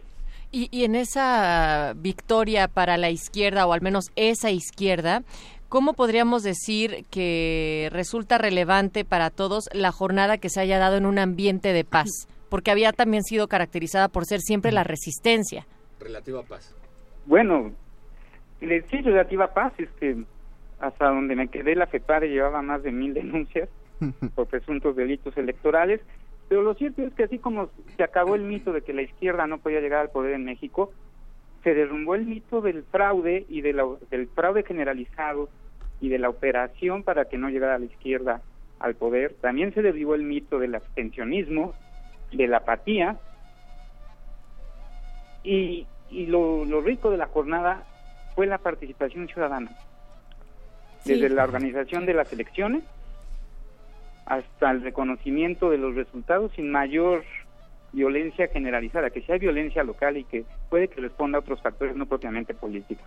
Eh, maestro, te habla Mario Conde. Eh, la, burra no era arisca, los palos la hicieron y en este país tan maleado como estamos, en el que no sabemos si tomar las buenas noticias como buenas noticias, ya empezaron a surgir incluso las dudas, no solo de detractores, sino de los mismos... Eh, de los mismos votantes que dieron estas mayorías a la izquierda en, en elecciones tanto locales como la federal. Pero ¿qué es lo que ah, viéndolo, viéndolo fría y específicamente, ¿qué sí se puede esperar de esta izquierda? O sea, es como preguntarle directamente, ¿está bien que, que haya tanta gente contenta por las expectativas que generan estos gobiernos? Sí, es- ¿Qué es eso? Nunca lo habíamos Exacto, vivido, porque- maestro porque- José porque Muñoz estamos Cota. contentos. Sí, ¿qué nos está pasando? Se habla de unos pactos por ahí en los pinos. Eh, por supuesto que, que es de celebrarse la, la alegría del electorado, porque también el electorado volvió a retomar la confianza en lo que podríamos decir que eran las últimas instituciones saludables que tenía este país, que eran las electorales.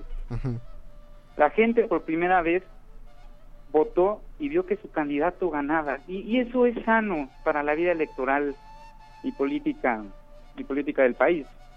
Claro, de una manera contundente en ese segmento de la de, de los votantes, pero también, maestro, aquellos que no eh, votaron por el candidato que va arriba, eh, creo que también pueden eh, se fueron a dormir por lo menos con la certeza y una certeza que da tranquilidad, ¿no? O sea, el hecho de que exista este festejo, pues es por ese 50 y eh, pico por ciento que, que puso, que está poniendo a López Obrador arriba, pero eh, pues el otro resto de la, de, de- el otro pues 30 por ciento del electorado que votó por otras opciones también se fue a dormir con una tranquilidad al menos de saber que ya había alguien y que esto no se va a dirimir en tribunales, por ejemplo, ¿no? Así es, es probable que se dirima en, tribu- en tribunales las elecciones locales, siempre, siempre pasa eso. Ajá. Pero, pero ciertamente la presidencial no se va a dirimir ahí.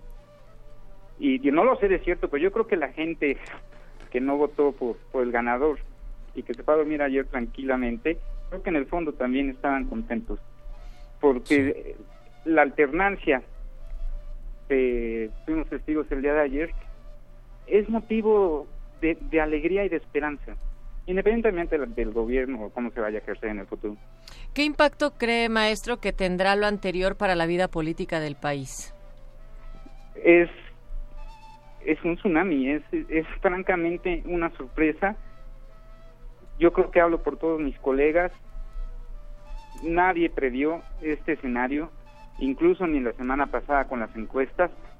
México ha cambiado en cuestión de 24 horas, empezando por la legitimidad que, que obtiene el nuevo presidente, 53% de los votos, una legitimidad que no había obtenido ningún presidente en la época de las elecciones competidas, desde aquella mítica elección de 1988, la mayoría legislativa que está por obtener su coalición, lo cual le permitirá gobernar con un grado de, de libertad que ningún otro que ningún otro expresidente había experimentado y sobre todo las formas de hacer política. Estábamos acostumbrados a que la política se hacía desde los medios, con la imagen pública, con el marketing, y López Obrador y su movimiento ha demostrado que la política se puede hacer y se puede seguir haciendo en estos tiempos desde la base, Claro. visitando los 1.500 municipios, organizando a la ciudadanía, y eso es esperanzador. Ando muy optimista, espero que también Sí, ajá. pero abre nuevas vías de, de activismo político para todos los ciudadanos. No es una cuestión de dinero, no es una cuestión de poder. La gente, por lo menos ayer, demostró que seguimos teniendo poder. Eh, maestro José Muñoz Cota, ah, estás hablando de bueno de esta libertad eh, que tendría Andrés Manuel López Obrador de poder posicionar las reformas, bueno, o los cambios, llamémosle así, que él eh, pretenda realizar a través de un Congreso que le sería favorable, eh, con una mayoría no absoluta, una mayoría relativa, se están ahí todavía contando los votos, una mayoría del 50 más uno, si, con- si contamos alianzas, etcétera, etcétera. Bueno, mi punto es que hay de, eh, pues muchos eh, analistas, pues hablan de la pluralidad y de los contrapesos necesarios en una democracia plural. Eh, ¿Qué decir al respecto? ¿Cómo, cómo afectaría este, pues esta mayoría eh, relativa que tendría Morena, si le sumamos además las posibles alianzas, a, a una, demo- a una vida democrática más plural? Yo creo que es importante definir primero los contrapesos. Hay contrapesos institucionales en, en el sistema político mexicano, la autonomía del Banco de México, la nueva Fiscalía Autónoma, que bueno, todavía no tiene fiscal, el nuevo sistema anticorrupción, los organismos este, eh, autónomos. Esa, esos contrapesos van a seguir existiendo. La sociedad civil, ¿no? Que ha estado ahí al y pie la cañón. sociedad civil también, por supuesto. Ahora, con respecto a los contrapesos dentro del Congreso, yo no sé, muchos muchos colegas se espantan, pero parece que es un argumento a modo. Cuando en este país teníamos congresos divididos, la gran queja era que el presidente no tenía mayoría en el Congreso. Sí. Y ahora que la tiene, viene cierto espanto totalmente infundado de que se viene el autoritarismo y la dictadura cuando fue claramente es claramente el reflejo del mandato popular. Eso, eso es totalmente cierto. Fueron, fuimos los ciudadanos y ciudadanas los que depositamos el voto en la urna que dio, que tiene ahorita al Congreso como lo tiene y a Andrés Manuel López Obrador en el primer puesto de esta contienda, ¿no? La gente es la que quiere un gobierno con poder de ejecución y de decisión. Y si las mayorías simples o relativas fueran fueran tan escandalosas, pues no estarían permitidas en la legislación electoral de nuestro país. ¿no? ¿Qué Entonces, le corresponde, perdón, No, le corresponde a los otros partidos pues volver a reconstruir una oposición y lo quiero ligar con mi comentario anterior con otra forma de hacer política. No van no- es posible que no puedan volver a, a construir una oposición a partir del clientelismo, a partir del, del voto corporativo, sino que tengan que copiar la fórmula ganadora y volver a las raíces de la política electoral, hacer política desde la base. Me pregunto también qué hacer con todos estos ánimos, ¿no? Para mantener la participación ciudadana en los niveles en los que se han dado para estas elecciones, eh, incluso esa esperanza que usted mismo ha mencionado. Pues de- dependerá mucho de, los resultados de, del nuevo gobierno, de los resultados inmediatos. Yo creo que una primera buena señal va a ser el presupuesto que se va a discutir ya con la nueva conformación del Congreso. Ahí nos podremos dar cuenta del calado de, de los cambios que, que pretende el gobierno de Andrés Manuel López Obrador y ahí también nos podremos dar cuenta qué tan benéficos son socialmente. En la repartición y ejercicio del dinero es donde empieza el gobierno realmente. Pues ahí está, eh, maestro José Muñoz Cota, muchas gracias por esta conversación. Me parece saludable, sana, importante, necesaria abrir estas conversaciones. Por supuesto que muchos habrán festejado el día de ayer. Ese ánimo se siente, no lo podemos eh, Negar. ni queremos negar Exacto. tampoco. Ajá. Eh, Pero hay, queremos hay que un ánimo de democracia. Hay una, exacto, hay un ánimo de democracia y, y me parece que hay que seguir construyéndolo, maestro José Muñoz. Así es que muchas gracias por esta conversación que contribuye precisamente a una vida democrática. Gracias. Gracias a ustedes, buenas noches. Ahí está el maestro José Muñoz Cota Callejas y hablando de esto, pues vamos a escuchar esto que se llama La gente tiene el poder y es de Patti Smith, aquí en Resistencia Modulada Electoral. ¡Au!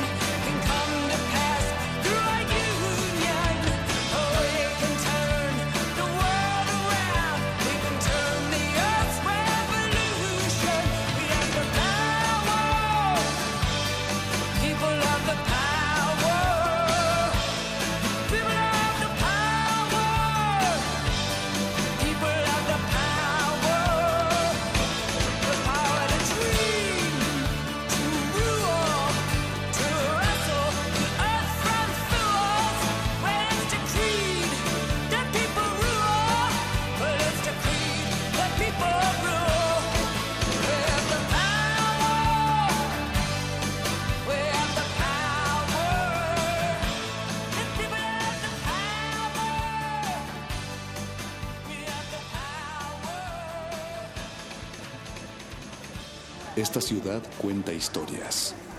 Esta ciudad resiste. Resistencia modulada.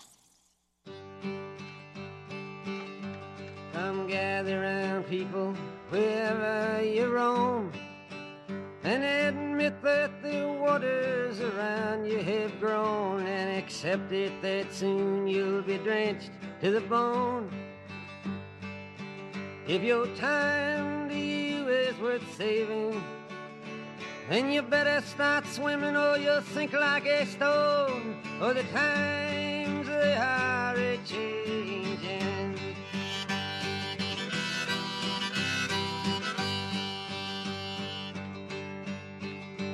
Some writers and critics who prophesize with your pen. And keep your eyes wide, the chance won't come again. And don't speak too soon, for the wheel's still in spin.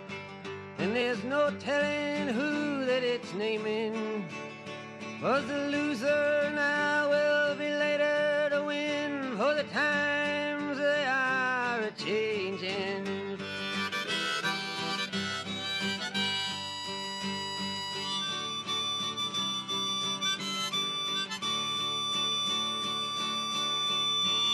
From senators, congressmen, please heed the call.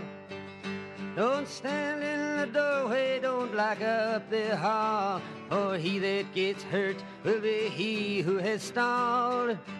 The battle outside raging will soon shake your windows and rattle your walls. For the times they are a changing.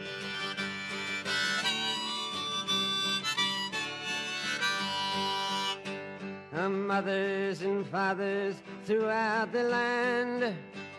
And don't criticize what you can't understand. Your sons and your daughters are beyond your command. Your old road is rapidly aging.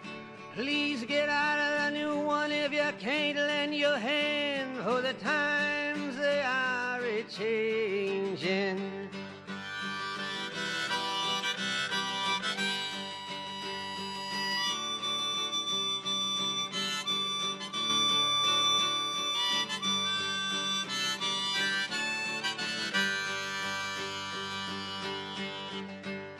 Line it is drawn, the curse it is cast. The slow one now will later be fast, as the present now will later be past. The order is rapidly fading, and the first one now will later be last. For the times they are a changing.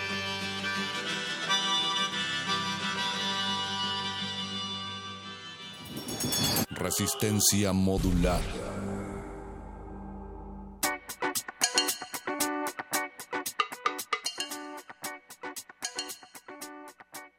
Yo sé que se están divirtiendo muchísimo con Bob Dylan como Don Agustín Mulia.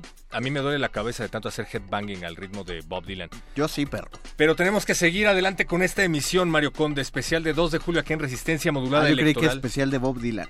Y desde luego de Bob Dylan. Y es que todo el mundo dice, las elecciones se llevaron con relativa calma esto, todos hablan de democracia en México, lo otro, pero no tenemos que quitar el dedo del renglón de que hubo muchísimas, muchísimas prácticas de coacción del voto, como ya es costumbre en este país. Hubo muchísimos muertos a lo largo de la jornada electoral y si queremos que la democracia sea como nosotros queremos que sea, pues entonces hay que seguir hablando de estos temas. Para eso vamos a tener en unos momentos más a distintos observadores electorales que estuvieron en distintas partes del país y a ellos les vamos a preguntar pues qué es lo que vieron, cómo lo vieron y si se desarrolló efectivamente la jornada con relativa calma para ver cuáles son los problemas que tenemos que mejorar.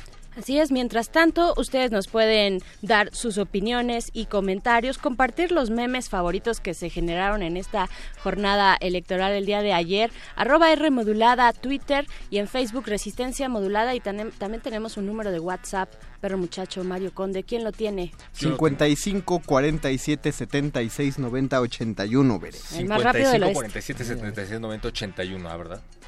Y también ver. Facebook. Resistencia. Modulada, Twitter arroba R modulada Y pues queremos que nos compartan sus impresiones, queremos que nos digan cómo vivieron la jornada y cuánto les pagaron por su voto si es que se los compraron. Porque el día del evento es más caro. Hay una plataforma, eh, Democracia sin Pobreza, que está muy interesante la iniciativa porque tiene un mapeo a nivel nacional de a cuánto estaba cotizándose el voto. ¿Por zona? Por, por, por, por entidad federativa, o sea, por estado de la República, eh, a cuánto, el, el más alto, el que cotiza más alto, el que se lleva las palmas, adivinen quién es. Benito Juárez. No, no, no por, no por, este, por estado, por estado de la República. ¿Qué estado de la República Ah. daba más dinero por el voto? Guanajuato. No, Ciudad de México. no. No tengo idea. A ver, échale, Eh, échale. eh, Chiapas. Quintana Roo dice nuestro productor el Betoques no tampoco. Baja California Sur. A ver, ¿dónde se hacen los grandes, grandes, este, híjole? Fraudes Es que electorales, está- ibas a decir. Nuevo León, Sí. Monterrey. No, no, es que está relacionado con un partido político, es el bastión de un partido político. El Estado de México. El Estado de México, por supuesto, el Estado de México y además con una población altísima. Ah, claro. El Estado de México se lleva el primer lugar en cotización del voto. Llévelo, llévelo, vara, vara. Donde Eh, dan las tarjetas de salarios rosas. Sí, y pues bueno, eso no lo decimos nosotros, no es que estemos decantando por uno u otro partido político, es simplemente el trabajo ciudadano de esta pla- plataforma que se llama Democracia sin Pobreza y que ustedes pueden buscar en su sitio que se llama de la misma manera para ver pues en cuánto está la cotización del voto. Recuerden que eso es un delito electoral y lo pueden eh, pues denunciar ante la FEPADE. Deben de mencionarlo ante la FEPADE. Nosotros seguimos en esta emisión especial de Resistencia Modulada, Natalia Luna. Sí, y agradecemos muchísimo quienes nos han enviado sus mensajes al WhatsApp de Resistencia, que es el 55 47 76 90 81.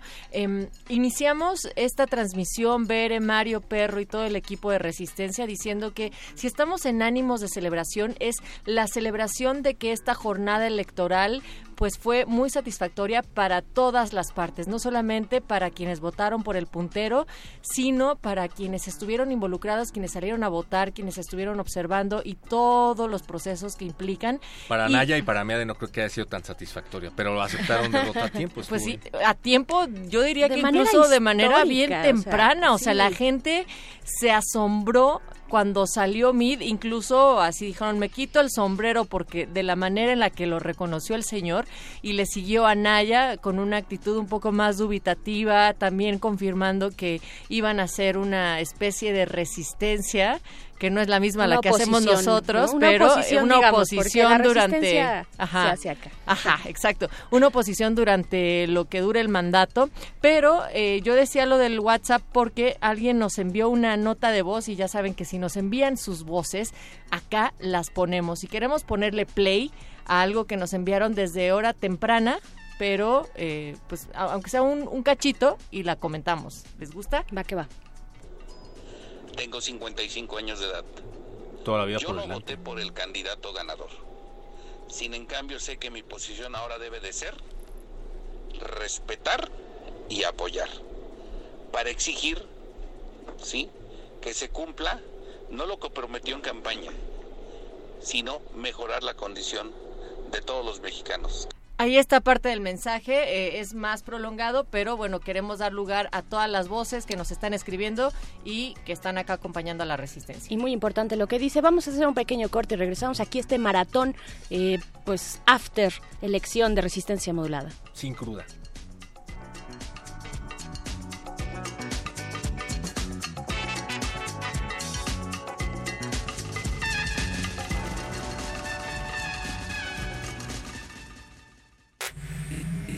Resistencia modulada.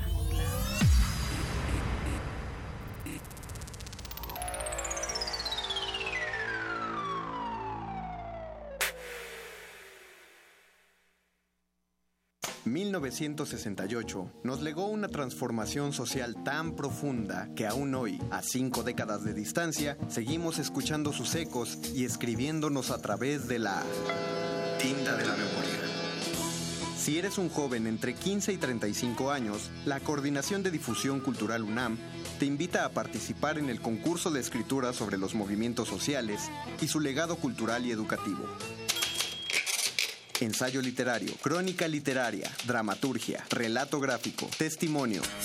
Consulta la nueva fecha de cierre y los premios en www.universodeletras.unam.mx o escribe a info@universodeletras.unam.mx o al 5622-6666, extensión 48870. 2 de octubre no se olvida, se escribe.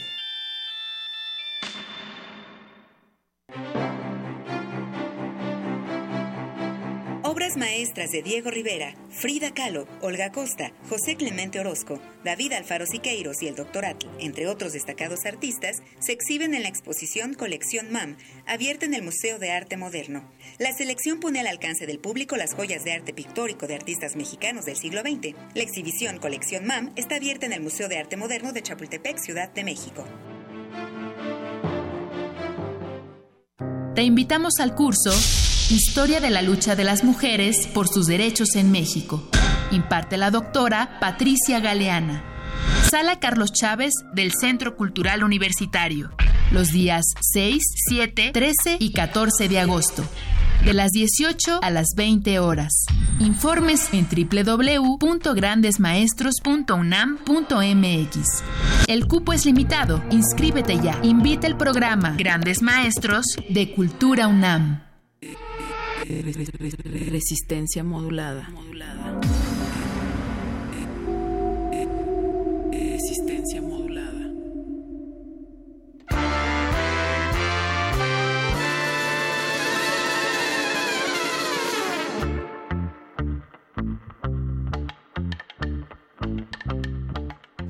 Seguimos en resistencia modulada electoral y ya tenemos en la línea a Manrique Conde. Buenas noches, Manrique.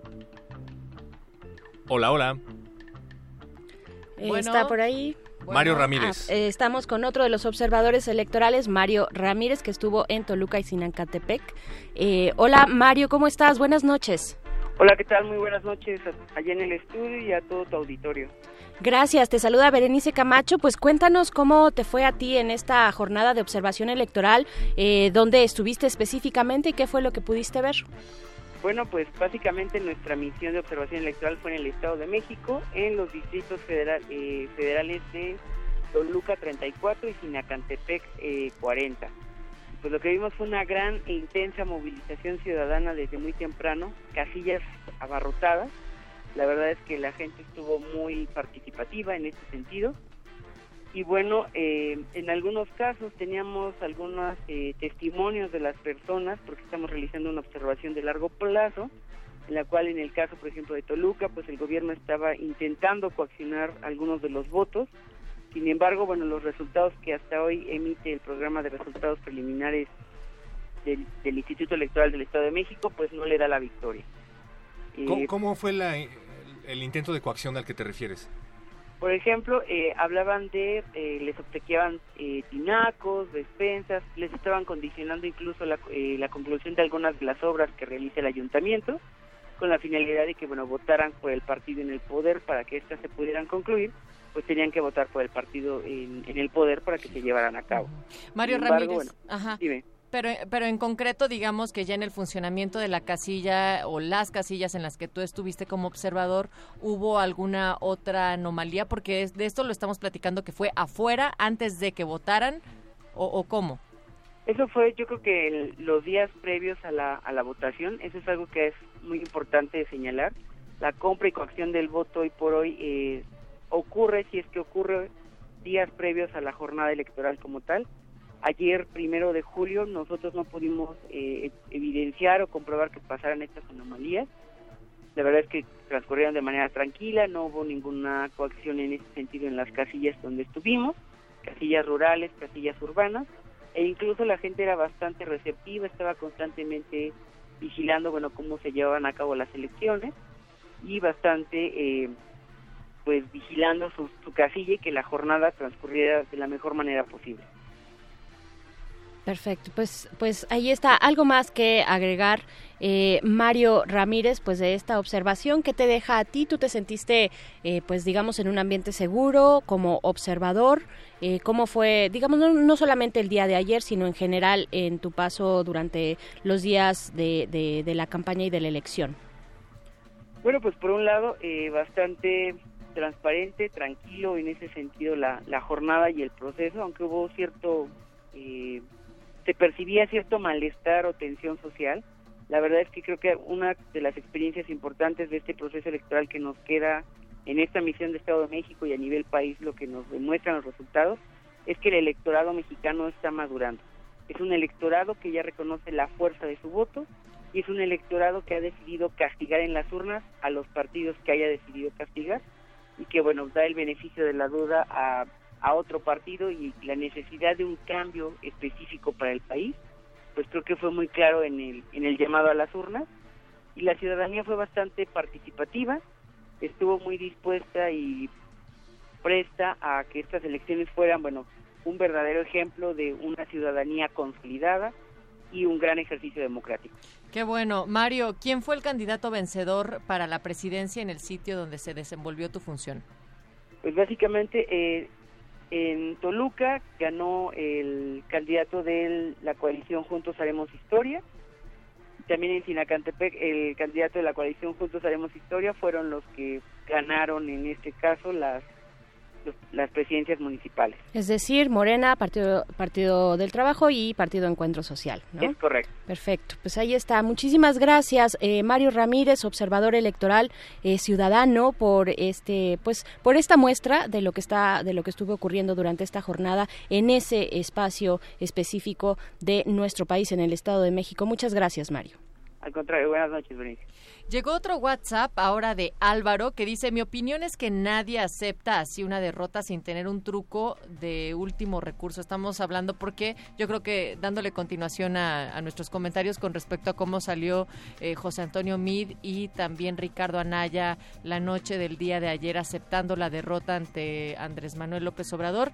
Y después sigue su comentario, pues creo que al seguir teniendo influencia los otros partidos se la pondrán más que difícil al nuevo mandato a tal grado que muchos dudarán de haber tomado la mejor decisión. Sigamos resistiendo, que descansen y disfruten las vacaciones. Ay, Esta resistencia no descansa hasta que se va, oigan, hasta las 11 de la noche. Hasta las 11 de la noche, ya después íbamos a descansar, honestamente. Sí, ya después, ábrele el micro aquí a, a don Mario haz Conde. No, es que magia, justo decía que después de eso sí, magia. sí lo haremos unas dos, tres Un semanitas, pero me hicieron fraude en el micrófono. De... A ti también. Te hicieron un chanchullo en el micrófono, Mario Conde. Natalia, yo creo que... acostumbrados a tantos eh, chanchullos, a tantos Sí, o sea, es que estamos en una desconfianza terrible. Y a chapulinear en el micrófono. No, yo respondería, también hay mucho, eh, es eso mismo, ¿no? De por qué aceptaron tan rápido. ¿Les parece que aceptaron rápido el día de la elección? O sea, el día, O de la, el día de la elección... ¿Estás diciendo que desde de antes, como diría mi abuela? Sí, o sea, si realmente hubiera sido una aceptación, hubiera venido desde denantes. Y, y ¿Cómo nada lo más... interpreta, maestro Mario? No, bueno, pero hay mucho en juego, hay mucho en Sí. juego. No te puedes eh, declarar atrás perdedor cuando no solamente eres estás compitiendo para el cargo de presidente de la República, sino que tienes una estructura, en el caso del PRI, por ejemplo, que fue el primero que sale, una estructura grandísima, una maquinaria muy potente durante que, que- que se ha movido durante decenas de, de años no te puedes echar para atrás porque hay gobernadores, hay diputados locales, federales, senadores, alcaldías, hay un montón de, Ajá, de- puestos en O sea, disputa no, no, no, a lo que- y generas una, un ambiente ¿no? de, y entonces, de perdedor. Y entonces, ¿por qué, por qué el resto de las actitudes? O sea, pensemos, eh, las, las actas robadas, el dinero que iba a ser destinado claramente a mapacheo, o sea, no, no hablo, no pensaba que después del tercer debate y después de ver que no se podían remontar 30 puntos, dijeran, no, pues sí, ya, ya que sea la elección, ellos mismos decían, y claro, era estúpido pensar que en ese momento dijeran, no nos favorecen las elecciones, es, es lo mismo que decía, la- los fraudes se fraguan antes. Si Sí, realmente sí. dijeran, si realmente hubiera un pacto o algo, entonces, ¿por qué continuar, por ejemplo, con la guerra sucia? ¿Por qué las llamadas, incluso al mismo día, para continuar tratando de bajar los votos hacia Andrés Manuel López Obrador? Ahí todavía hay un esfuerzo, la, la sorpresa fue para todos. Lo que hicieron, eh, lo que empezó a hacer eh, Pepe Mid fue más bien fue control de daños y fue un control de daños bastante pronto. Es decir, sí, el- la encuesta de salida ya marcaba una tendencia que ellos sabían que no se podía cambiar en ese momento. Entonces, en lugar de mejor exponerse a decir, "Va- pues vamos a esperarnos al conteo oficial a ver si por ahí aparecen unos 7 millones de votos, pues no, sabían que no iba a llegar y entonces se adelantan, hacen control de daños porque finalmente es el, el- en el juego de la política, y lo dijo muy bien López Obrador, él no hace venganzas. O sea, él simplemente aplica justicia y hace reconciliaciones. Claro, y, y contrario a lo que hizo para la candidatura de la Ciudad de México, Alejandra Barrales, cuando sale a dar un comunicado de prensa eh, y dice, a ver, serenos morenos, esto no se acaba hasta que se termina, ¿no? Y- Exacto. Y, ahí es bastante absurdo porque además justo va diciendo, no, este conteo todavía no termina, cuando en este momento preciso les vamos a decir que justo... tienes ahí? Aquí lo tengo. Pues Perfecto. eh, Alejandra Barrales está en un 30.91% y Claudia Sheinbaum en el 47.00%. Es que hay, hay que recordar una cosa y la política la política no se puede manejar desde las entrañas, contrario a lo que todos nos encantaría hacer o lo que muchos fueron a hacer en Facebook, que en el momento en el que se rebasan eh, las bueno, más bien se alcanzan las expectativas de la elección, van y, y se publicaban cosas eh, de encono hacia los analistas y hacia los midistas, se diría, hacia los priistas, pues, de decirles algo como, tómala, ya viste tal, o sea, eh, eh, la venganza del yo pude más que tú, pero en la política no puedes aventarlo así de golpe, la política es negar completamente tus emociones y, y eh, quedes de ganador o quedes de perdedor, tienes que mediar las cosas porque no, no te puedes pelear, seas el perdedor o seas el ganador. Ellos Mediar- tampoco lo, por eso se esperaron hasta el final. No es que, no es que hay un pacto, si hay un pacto eran otro tipo de pactos desde Sí. antes. Yo vi la cara de Peña Nieto, esa no es la cara de alguien que pactó desde antes. No, Es sí. la cara de alguien que acaba de hablar con el virtual ganador de la presidencia. de la Pero- mediar, y eso- mediar y eso con re- tus exacto. emociones, pero, pero apelar a las del electorado, ¿no? Eso, eso siempre. Sí, claro. Sí. A mí lo que me preocupa son las pirañas. En verdad, o sea, es importante hablar Es como de en esa película donde el tipo se asoma por el periscopio y una, y una piraña se mete por él y le come los ojos y él Ya sé, grita, "Ay, ay, "Ay, ay, ay". O sea, claro que es importante analizar lo que acabamos de ver, que fue histórico, y por eso es que estamos teniendo este tipo de debates, porque creo que nunca habíamos visto a alguien llegar a la presidencia con una distancia tan lejana del resto de los candidatos. No sabemos qué hacer, es como si México ganara el Mundial. A lo que yo voy es, esto acaba de generar en el virtual ganador a la presidencia una legitimidad enorme. Sí. una Sí, llega- llega legitimidad con- tremenda con un montón de expectativas que están al tope y hablábamos un poquito antes de entrar aquí al aire. Suena similar al caso del presidente de Francia. Entonces dicen ya los analistas que se tienen que ver a- a- se tienen que empezar a ver resultados de manera rápida. El país no se va a arreglar ni en dos ni en cuatro, probablemente ni en seis años. No, no, no. Pero lo que sí es probable es que si las cosas no empiezan a notar un cambio, no, no empieza a notarse un cambio por lo menos dentro de dos años, yo creo que esta legitimidad con la que llega Andrés Manuel López Obrador se le va a revertir y puede empezar a salir pues que con el 40-30% de aceptación. Pero también aguas con nuestras sabe, propias oiga? expectativas. eh, ¿A qué le tiras cuando sueñas mexicano? Estos son, esto, esto lleva mucho tiempo. De hecho, los especialistas, por ejemplo, en corrupción, en el tema de corrupción y de violencia, eh, sí, sí dicen, sí han dicho o han dado por lo menos unas tres décadas para que la corrupción, el problema de corrupción, ¿Tres décadas? tres décadas Pero yo más la o menos, ya. ajá, este, Es- ese es el caso. para que para que más o menos en unas tres décadas esto ya tengamos digamos un nivel importante de transparencia y de justicia en este país Es- Y eso- que en eh, perdón, todo- Natalia.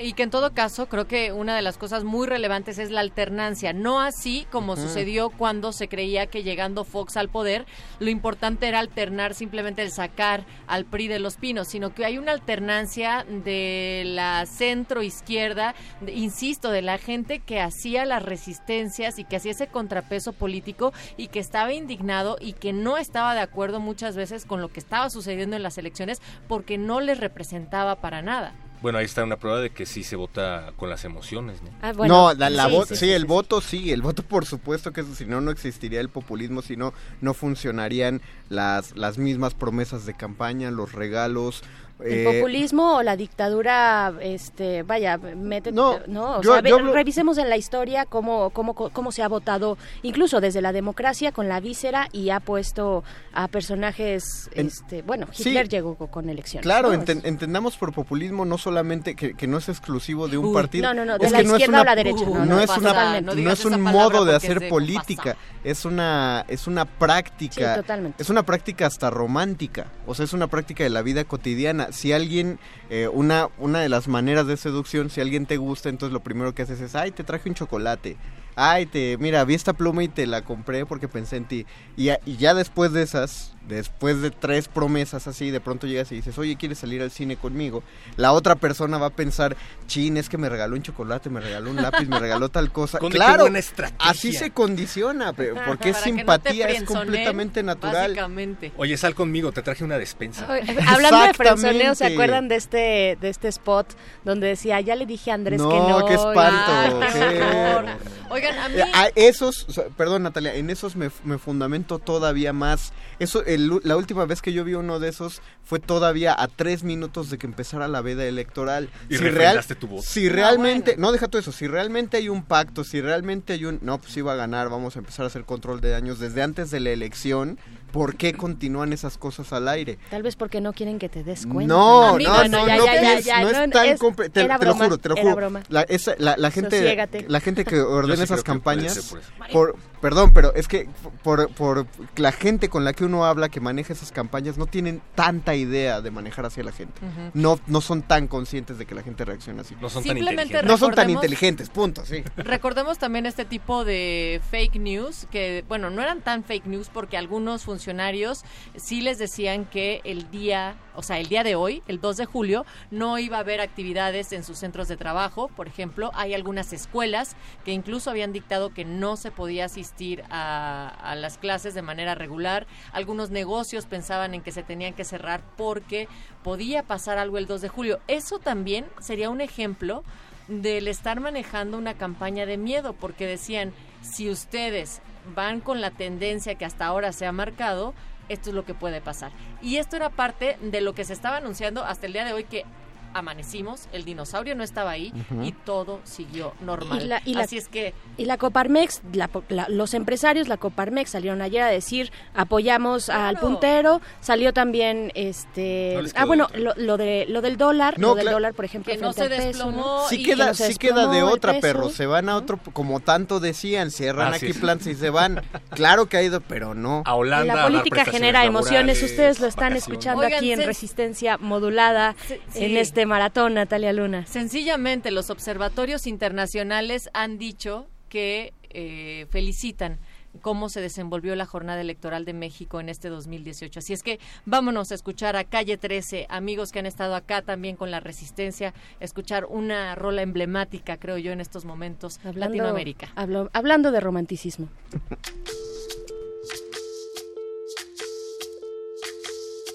Soy, soy lo que dejaron, soy toda la sobra de lo que se robaron. Un pueblo escondido en la cima, mi piel es de cuero, por eso aguanta cualquier clima. Soy una fábrica de humo, mano de obra campesina para tu consumo. Frente de frío en el medio del verano, el amor en los tiempos del cólera, mi hermano. El sol que nace y el día que muere, con los mejores atardeceres. Soy el desarrollo en carne viva, un discurso político sin saliva.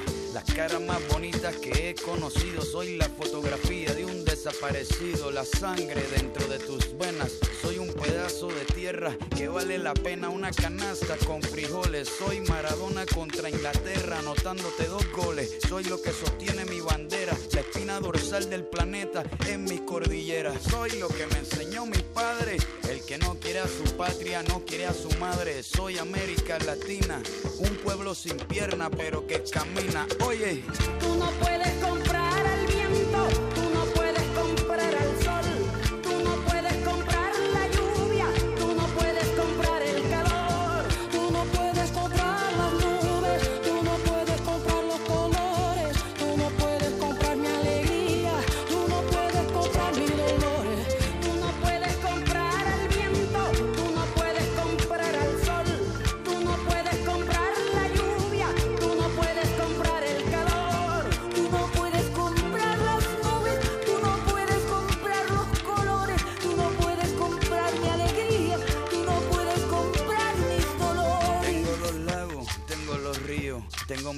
pa' cuando me sonrío, la nieve que maquilla mis montañas. Tengo el sol que me seca y la lluvia que me baña, un desierto embriagado con peyote, un trago de pulque para cantar con los coyotes, todo lo que necesito. Tengo a mis pulmones respirando azul clarito, la altura que sofoca.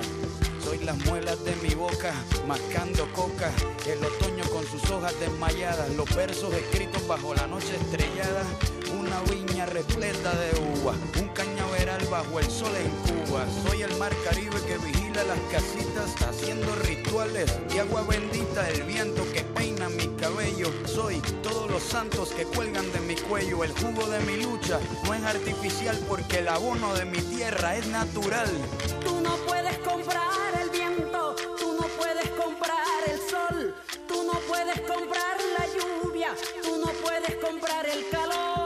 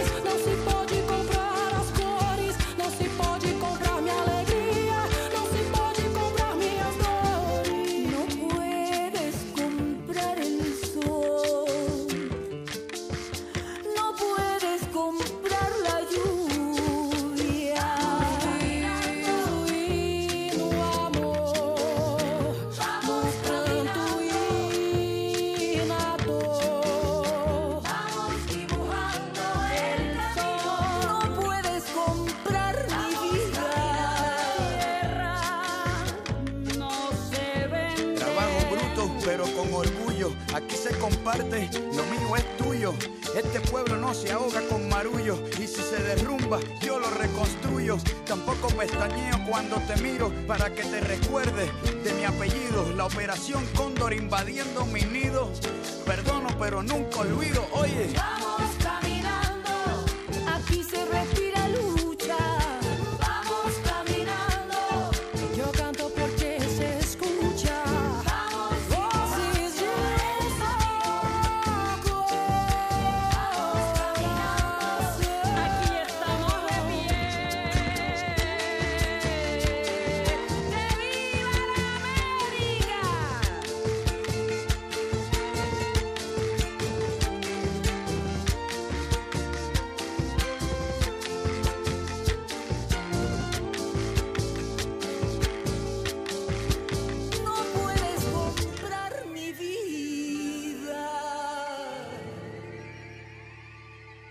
Esta ciudad cuenta historias.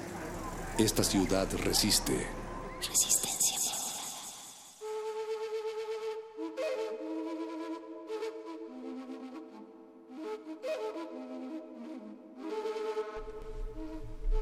Seguimos en resistencia modulada electoral. Tenemos ya a otro observador electoral en la línea. Se llama Carlos Díaz. ¿Nos estás escuchando, Carlos? Sí, muy buenas noches, muchas gracias. Buenas noches para ti y muchas gracias por tomar esta llamada. ¿Dónde estuviste haciendo labores de observación electoral, Carlos? Eh, dije que estuve en la Cuauhtémoc, que solo estuve en una casilla, pero es bastante, bueno, fue emblemática ya cuando eh, recorrí ya Iztapalapa, parte del distrito de Iztapalapa y en la GAM.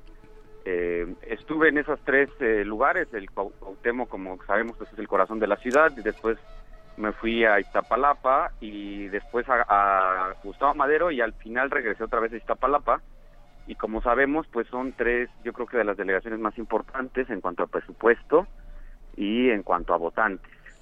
Claro, Carlos Díaz, te saluda Berenice Camacho. Pues cuéntanos de, de Iztapalapa, eh, donde estuvo muy reñida eh, la, la contienda electoral de ayer. ¿Cómo, cómo lo viste? Pues mire, en, en Iztapalapa lo que detectamos es eh, que hubo eh, retrasos como en todas como en todas partes, eh, hubo retrasos eh, y lo que también notamos que también se compara con otros lugares fue las condiciones de la instalación de la casilla. Eh, nos tocó una casilla que eh, antes de su instalación, poco antes, había un microbús y había una combi y prácticamente la casilla quedó en la calle y había igual un, eh, una estructura metálica de esas que utilizan para las fiestas, es decir, la esquina de donde estaba la casilla estaba era muy complicado de entrar por una parte de, de- de la calle y eso nos lo comentó una de las escrutadoras de esa sección, que era la 2001 me parece. Eh, y bueno, eh, también notamos el cambio de casillas también en Iztapalapa, es decir, que se había votado los últimos seis años aproximadamente en una casilla y nos- también nos comentó la escrutadora que se había cambiado pues de la noche a la mañana y entonces hubo problemas de ubicación. O sea, literalmente de la noche a la mañana no fueron informados, digamos, con días de anticipación durante su preparación los funcionarios de casilla de que cambiaría la dirección de esa casilla en particular. Eh, lo que nos comentó la escrutadora es que sí les habían informado, pero eso no fue suficiente para que la- los ciudadanos Claro. pudieran, eh, que son los más importantes en este caso, pudieran saberlo.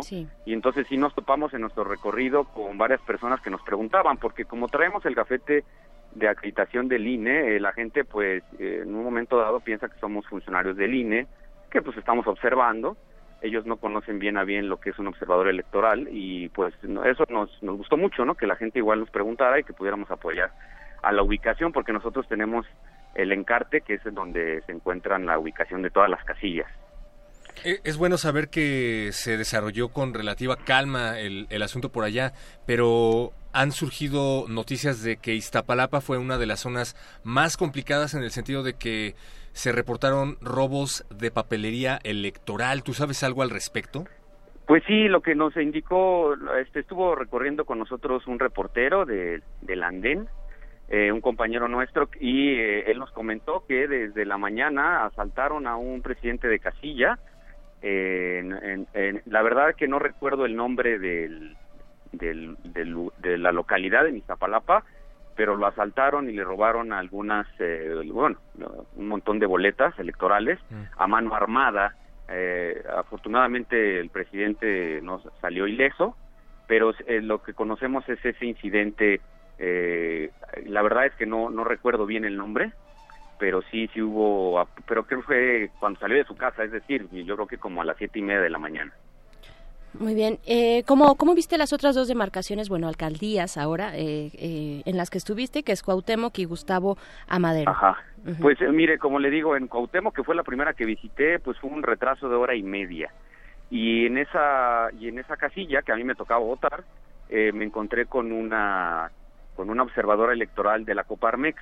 Entonces, pues compartimos experiencias ahí y pues hablamos con los presidentes de casilla eh, porque nos tocaba, había dos casillas, eh, casilla básica uno y contigua uno.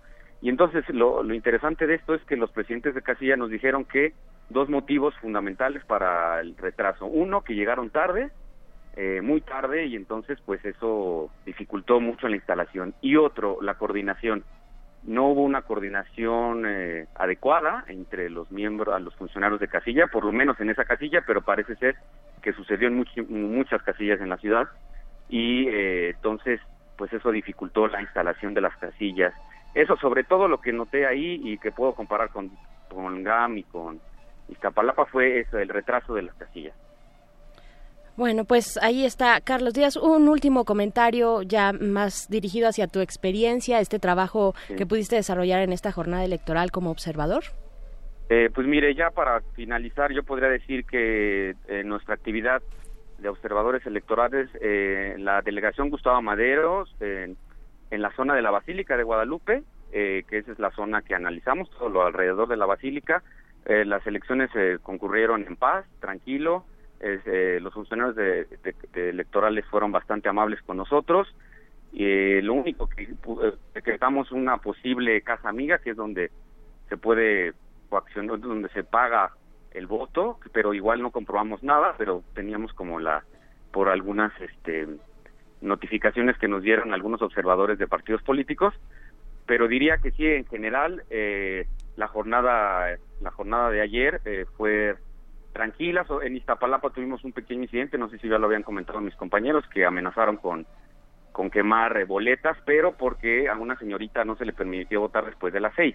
Este, en realidad fue pura altanería de la señorita con unos compañeros que, llega, que llegó y bueno, el dueño de la casa nos comentó que pues la- los conocía porque eran vecinos y afortunadamente pues no sucedió nada, pero sí hubo un pequeño momento de tensión, pero en general podríamos decir que los ciudadanos acudieron masivamente a las urnas y exigían su derecho a votar. Eso, Pues- eso fue lo más importante y lo que le dio certeza a esta elección que finalmente pues no estuvo exenta de, de todo este tipo de, de, de problemas a los que nos tienen ya acostumbrados. Carlos, pues muchísimas gracias y felicitaciones por eh, tu trabajo de alto riesgo que nos beneficia a todos. Gracias. No, muchísimas gracias a ustedes. Muy buena noche y excelente programa. Ay, muchas gracias. Carlos. Carlos Díaz, observador electoral aquí en el distrito. Bueno, ¿a cuál distrito? Vean nada más. Es que como me dijo, me habló de usted, pues yo ya estoy pensando en otras Oiga. décadas. no, aquí en la Ciudad de México, aquí en Cuauhtémoc, Gustavo Madero e Iztapalapa. Chicos, seguimos en este maratón, en este maratón. Vamos. Pozolero, Po- ojalá fuera pozolero. Natalia Luna, ¿dónde dejaste? Yo les dije que comprara de comer y no quisieron. Bueno, vámonos, vámonos. Regresamos rápidamente aquí a Resistencia Modulada. El pozole es después, perro. Resistencia modulada.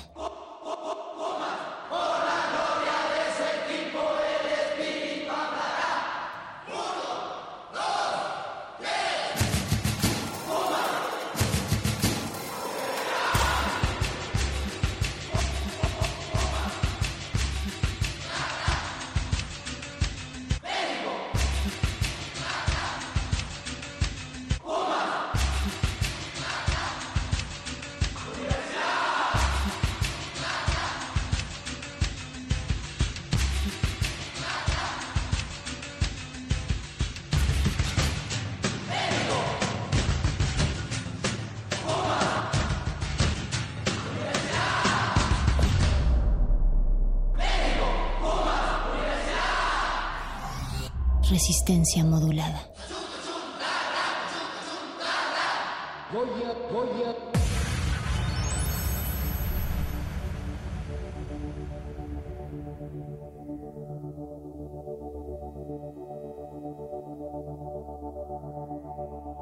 Recuerden que en esta transmisión ustedes nos pueden escribir a través del 55 47 76 90 81. Ese es el WhatsApp, además de escribirnos a arroba R modulada en el pajarito y en el Facebook estamos como Resistencia Modulada. Y hoy también tenemos a una organización que es muy importante para nosotros, Berenice, porque tiene que ver con la articulación de medios, de periodistas y defensores de derechos humanos para también tener una protección y seguridad en las coberturas de movilizaciones sociales y las elecciones. Hemos tenido ya un antecedente que estas han sido las elecciones pues más sangrientas de nuestro país en la historia contemporánea y por supuesto que esto fue un foco rojo, pero también una gran necesidad de organizarnos y de protegernos. Así es, Natalia Luna, y quiero eh, darle la bienvenida, eh, que está en la línea, Juan Vázquez, él es oficial de comunicación de la organización Artículo 19.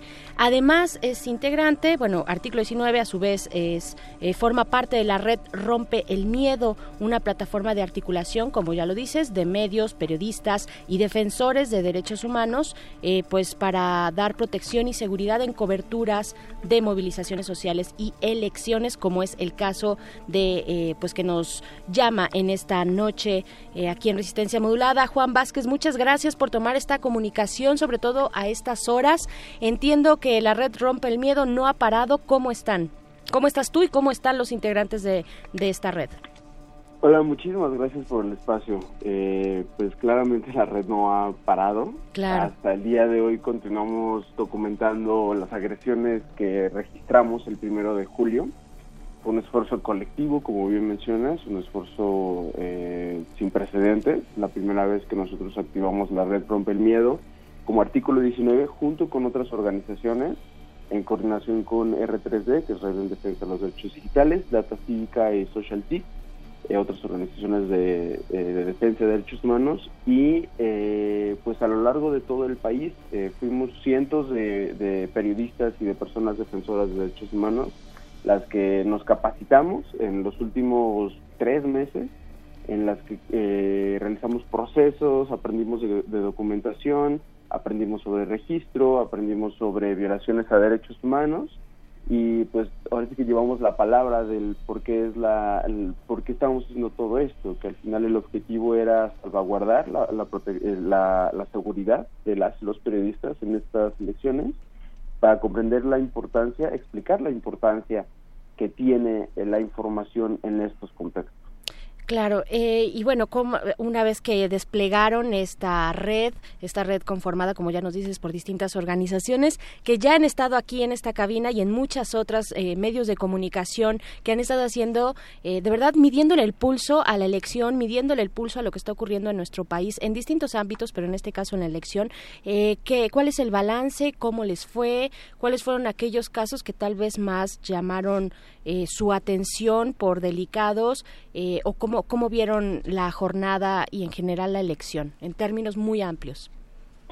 Pues en términos generales, la elección, si bien fue un avance en términos democráticos respecto a la participación eh, del electorado, respecto a los resultados, eh, no hay que olvidar la magnitud también ¿no? de estas elecciones. Eh, miles de puestos públicos fueron elegidos eh, con una participación de más del 60%. Eh, y por lo mismo, por la magnitud de esta elección y por los intereses que estaban involucrados en esta elección, pues al- eh, cobra mayor importancia para las eh, para las y los periodistas. El contexto electoral es el de mayor riesgo para, para ellos y para ellas. Es, eh, digamos que la cobertura más peligrosa que se puede hacer en México. Nosotros hasta el día de hoy, que cerramos la documentación del primero de julio, registramos 52 agresiones en un total de 141 agresiones eh, en todo el contexto electoral. Nosotros activamos la red el- desde el 4 de abril, desde que iniciaron las campañas prácticamente. Estamos hablando de que es eh, por mucho se supera lo que se registró el año pasado, que fue el contexto electoral más violento. Nosotros mm, registramos 41 agresiones en todo el contexto y 19 el día de las elecciones. Eso se queda muy chiquito comparado con, con lo que nosotros registramos.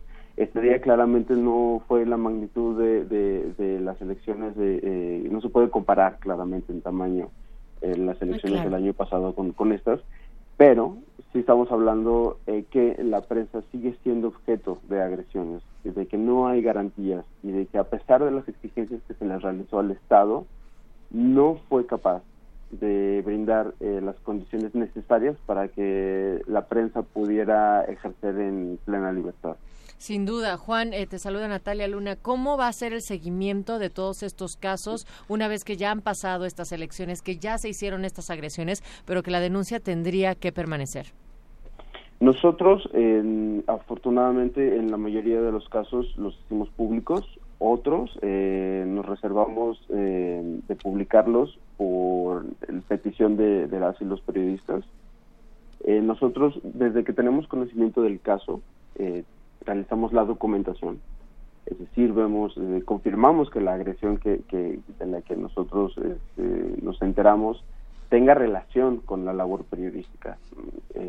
Ahí es, es algo muy importante que nosotros nos aseguremos de que de que esta agresión sea como eh, como un como un castigo, como un intento de censura, ¿no? El que el que se busca por parte de los perpetradores. Que por cierto la mayoría fueron funcionarios públicos en esta en esta ocasión. También, Eh, ok, ok.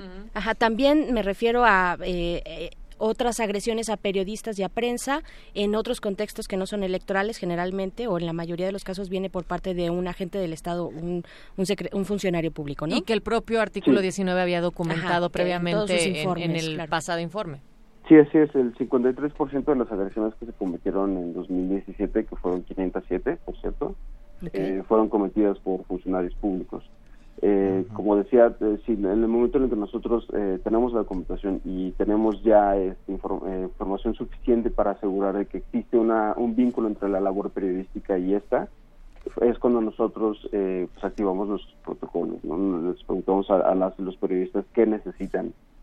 No solamente las hacemos públicas y ya, ¿no? No podemos responsabilizarnos solamente por poner, eh, por publicar algo y, pues ahí se queda, ¿no? Al contrario, la publicación de las info- de, las agresiones es solo un mecanismo más que nosotros hacemos como parte de, una estrategia de protección y de, de defensa eh, muchas veces precisamente para presionar a las autoridades, eh, para elevar el costo político eh, eh, del- del- de los agresores en caso de que existan, de que sucedan más agresiones o de que el riesgo de, las y los periodistas sea mayor, ¿no? Claramente eh, eh, eso lo evaluamos conforme va la documentación Y también tenemos, en, esta ocasión tuvimos oportunidad de tener eh, contacto directo con el INE, con la CNDH, con las comisiones estatales de garantía de derechos humanos, así como el mecanismo de protección para personas defensoras de derechos humanos y la Fiscalía Especializada para la Atención de Delitos Cometidos contra la Libertad de Expresión. Está en las autoridades y hay que recordarlo y hacer hincapié en que estas son las responsables de brindar protección, garantía y justicia en los casos de las agresiones contra periodistas. Claro, qué interesante que nos dices que están eh, pues estos organismos eh, ya sea descentralizados, bueno, vaya, en el caso de FEPA, de INE, Comisión de Derechos Humanos, la nacional y supongo que las locales, en el caso de la Ciudad de México también. Eh, Juan Vázquez, ¿dónde, eh, dónde eh, registran una, un mayor número de agresiones a periodistas que cubrieron eh, estas elecciones? Pues el- la entidad donde nosotros registramos más agresiones fue Coahuila, con ocho agresiones, eh, seguida de Veracruz, Puebla, eh, con cuatro agresiones. Eh, vaya, ya a partir de ahí ya, ya van este, variando mucho, pero sí, fue, fue este, Campeche también con cuatro agresiones. Fue a partir de ahí, eh, pues nos llamó la atención muchísimo Coahuila, ¿no? En ese sentido de Campeche, eh, lugares donde usualmente no tenemos tantas agresiones. Coahuila sí tuvo un repunte el año pasado de, de agresiones, precisamente también por el contexto electoral. Eh, otros focos rojos pues se mantuvieron, como fue el caso de Veracruz, como fue el caso de Puebla. Todos nos enteramos eh, sobre los hechos violentos que se registraron en Puebla en el contexto de las elecciones. Vaya, es proporcional, eh, digamos que está, eh, está vinculada la, la, la, violencia que nosotros registramos contra los periodistas. eh, en el caso de la violencia en, en contexto electoral, ¿no? Claramente si hay focos rojos, por ejemplo, como si se están robando eh, boletas en, en una casilla por parte del grupo armado, pues un periodista va a ir a cubrirlo, ¿no?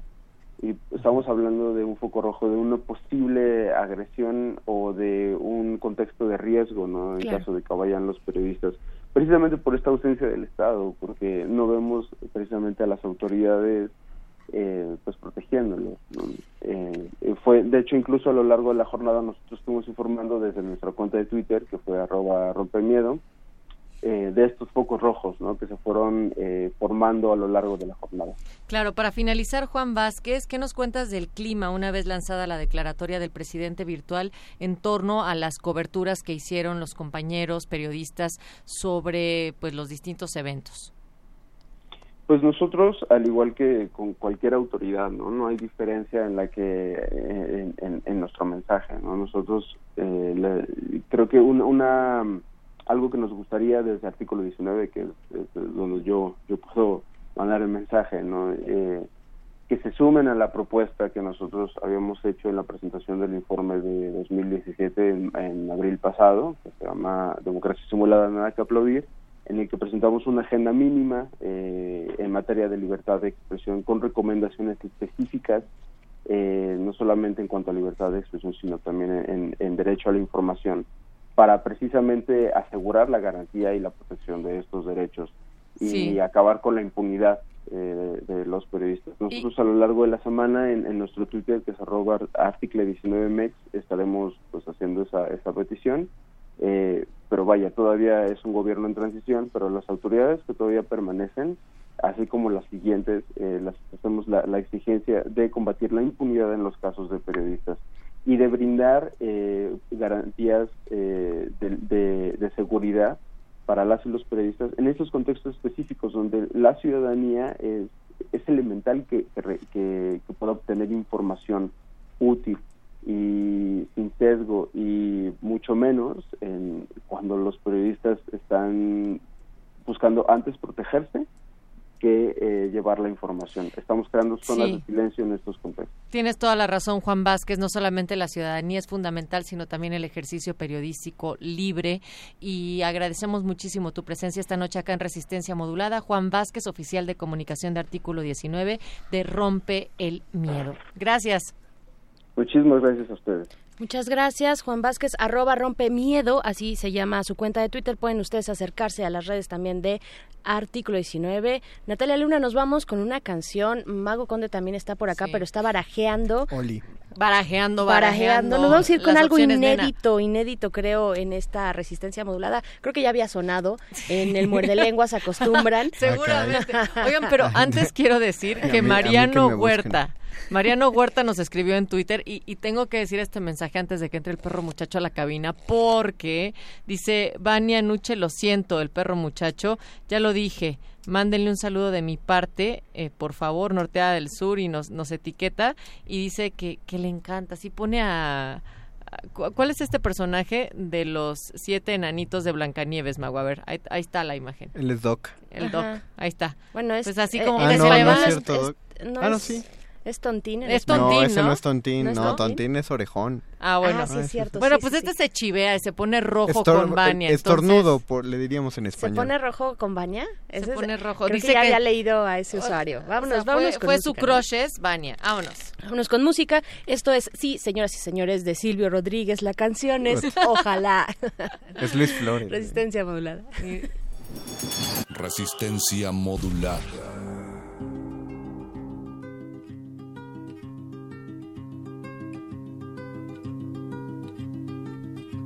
Ojalá que las hojas no te toquen el cuerpo cuando caigan. Para que no las puedas convertir en cristal. Ojalá que la lluvia deje de ser milagro que baja por tu cuerpo. Ojalá que la luna pueda salir sin ti. Ojalá que la tierra no te bese los pasos. Ojalá se te acabe la mirada constante, la palabra precisa, la sonrisa perfecta. Ojalá pase algo que te borre de pronto, una luz cegadora, un disparo de nieve. Ojalá por lo menos que me lleve la muerte para no verte tanto, para no verte siempre en todos los segundos, en todas las visiones. Ojalá que no pueda tocarte ni en canciones.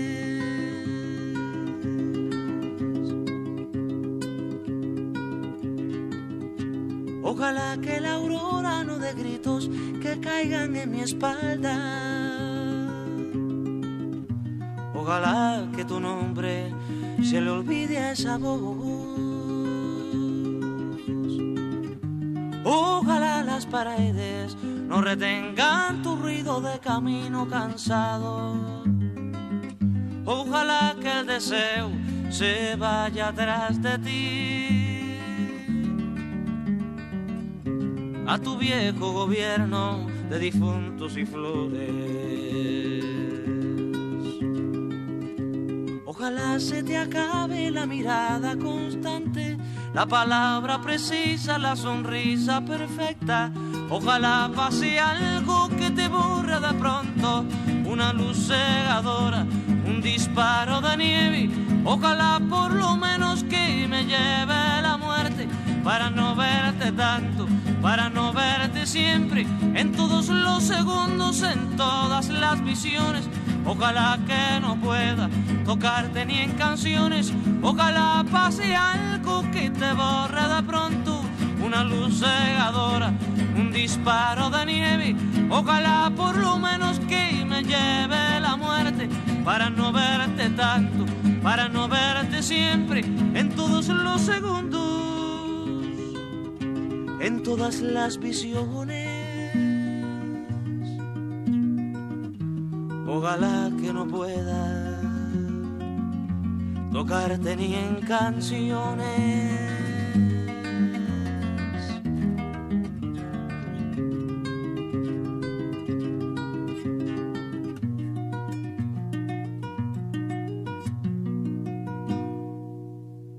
Esta ciudad cuenta historias. Esta ciudad resiste. Resistencia modulada.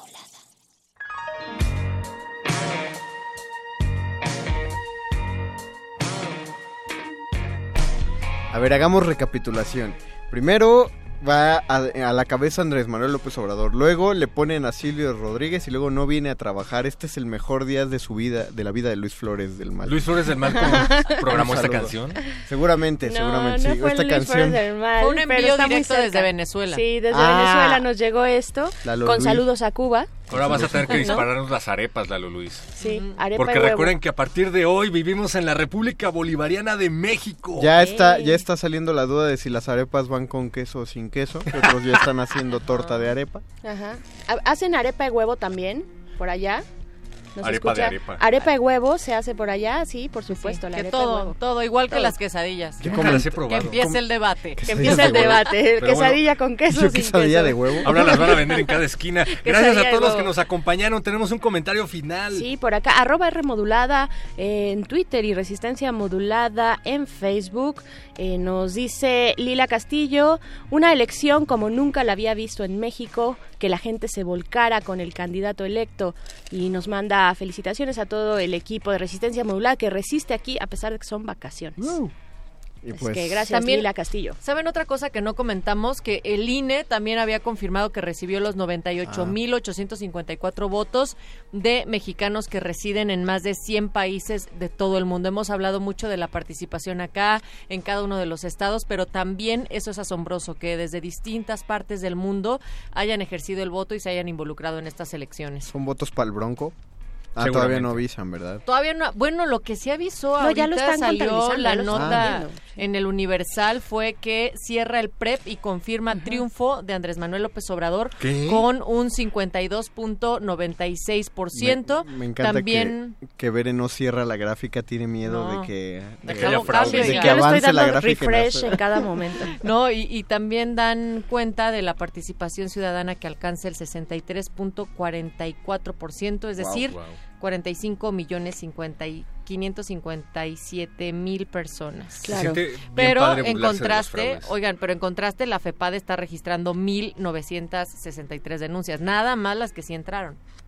Nah, Bueno, las bueno. que sí entraron. Finalmente se trata de una elección en donde, como ya lo hemos estado repitiendo, hay un gran, gran margen de diferencia que le da la certeza a los mexicanos de que su voto contó, no hay incertidumbre y pues se nota en las calles, se nota en el ánimo de la mayoría de las personas.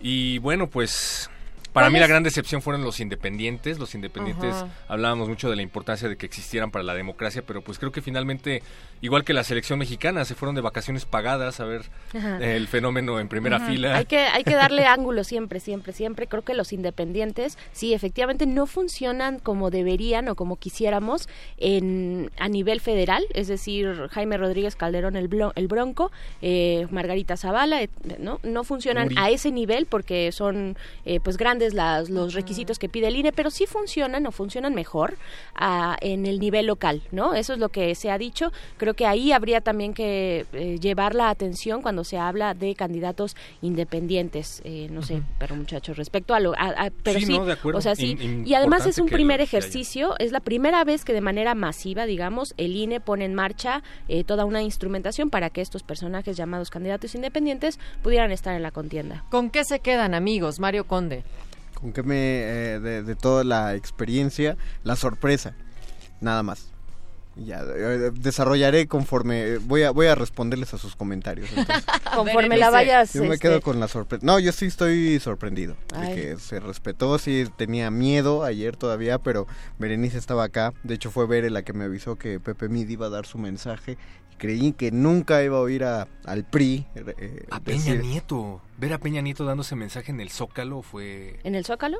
En la Eh, tele. Había pantallas en el Zócalo. Ah, bueno, Ah, ya, o sea, ya. tú lo viste Ah, es en que el tú Zócalo, estabas pues. en el Yo Zócalo. Bueno, en pero el fue en cadena nacional, seguramente desde Los Pinos. Eh, Ay, eso es lo que te quedas, con que eso sí. te quedas. Sorpresa. Exactamente. Pero muchacho, Yo, pues, creo que te debo dinero, Mario. Así es. Apostamos que iba a haber un... Bueno, yo dije que iba a haber un fraude electoral, que a la mera hora iba a salir eh, alguien a decir que se había quedado el sistema, que ya no tienen acostumbrados a ese tipo de cosas. No ocurrió. Hay que estar muy atentos a lo que pueda pasar después, pero gratamente te, te- te tengo que pagar esa apuesta. Qué chido, pero. Y creo que debo otras dos. Ahí está.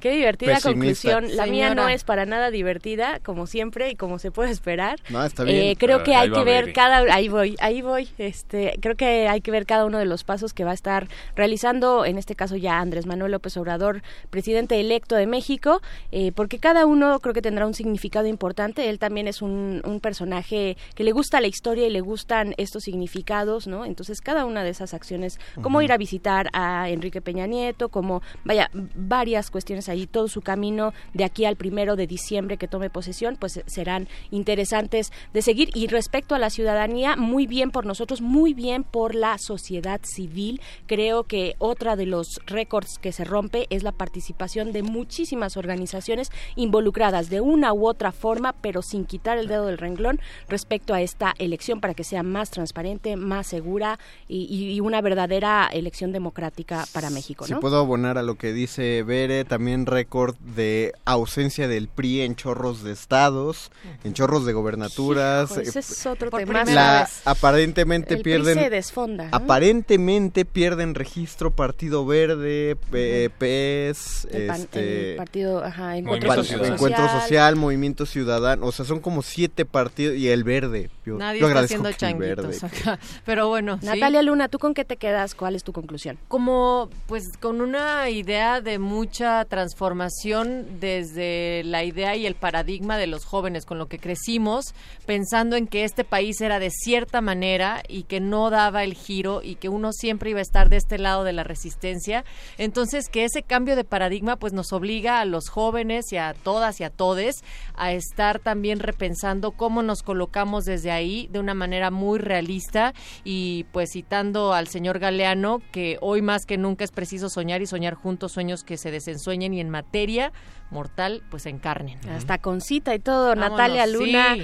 eh, Por pues eso hemos llegado. para que le preguntaran. Claro, muchacho. Está- Es que eso neta nos No, coloca en lugares distintos, ¿no y, y crees? se dio O el sea, primer, y se dio el primer paso, o sea, de- desde luego que hay que estar de júbilo, hay que estar de plácemes, porque se dio ese gran primer paso que creo que todos coincidimos aquí, que no creíamos que se podía dar, pero sí, aunque suene a cliché, es el principio de, de una larga jornada. Sí, que tenemos que hacer tampoco, tampoco freguemos, ¿no? O Es sea, el son- principio de un cambio, son sin duda. Son 70 años de carga que caen en el pobre viejecito en la espalda, entonces no podemos Sí, esperarlos un en poco más y seis le- años. además si le agregamos los dos este, los dos periodos los 12 años del PAN que también fueron terribles la guerra contra el narco se refuta por parte de la sociedad mexicana yo creo que es un alto a la violencia no Sí. queremos esta estrategia y es un claro llamado de la sociedad mexicana a que queremos paz en este país de una vez y por todas.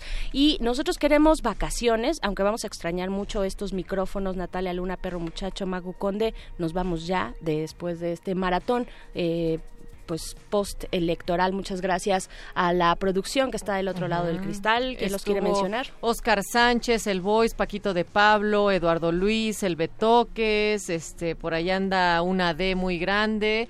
Al principio de la transmisión, el señor Agustín Mulia, Andrés Ramírez para finalizar esta sesión. Y bueno, ya lo decías tú acá adentro, el Mago Conde, Mario, eh, la señora Berenjena, Berenice Camacho y el perro muchacho. Natalia Luna, regresamos hasta el 23 de julio, pero la resistencia sigue grabada, así que ya saben, nos pueden escuchar todavía de 8 a 11 todos los días. Si nos mandan mensaje, pues ahí nos dejan recado con nuestra mamá Betoques, ella les va a contestar, pero nosotros en vivo no van a pasar, les recordamos, pero muchas gracias a todos por continuar y por haber ido a votar. Exacto. Eso. Por escucharnos esta noche, nos quedamos, se quedan en Radio UNAM, nosotros nos vamos por unas arepas. Sí, y mientras ya tenemos un señor presidente virtual en lo que Vámonos. sale el INE. Vamos a escuchar esto de los países.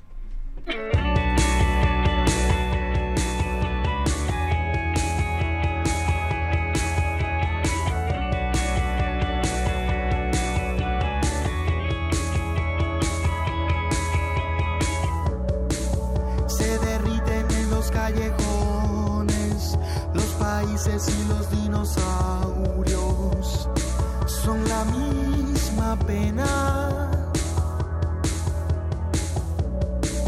Quemaremos nuestros documentos, esperando nos olviden todos. La brillante almeja desde el mar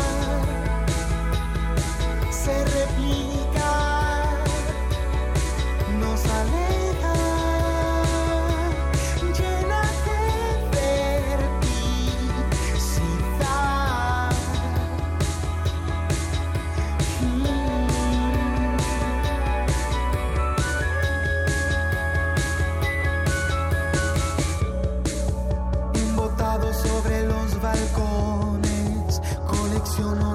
Más discretas.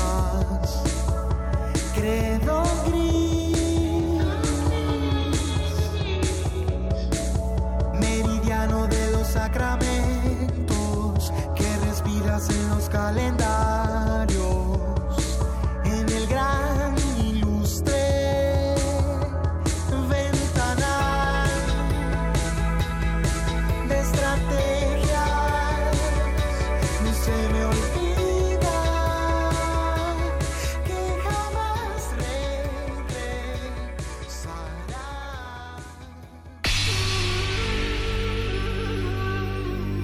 Siglos nos hemos hecho escuchar. Nacimos como parte de esa inmensa mayoría.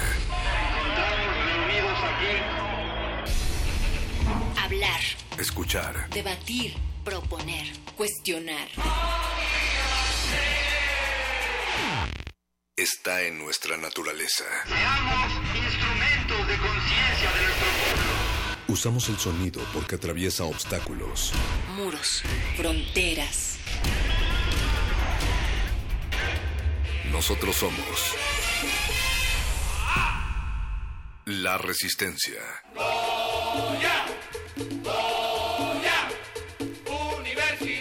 Resistencia modulada.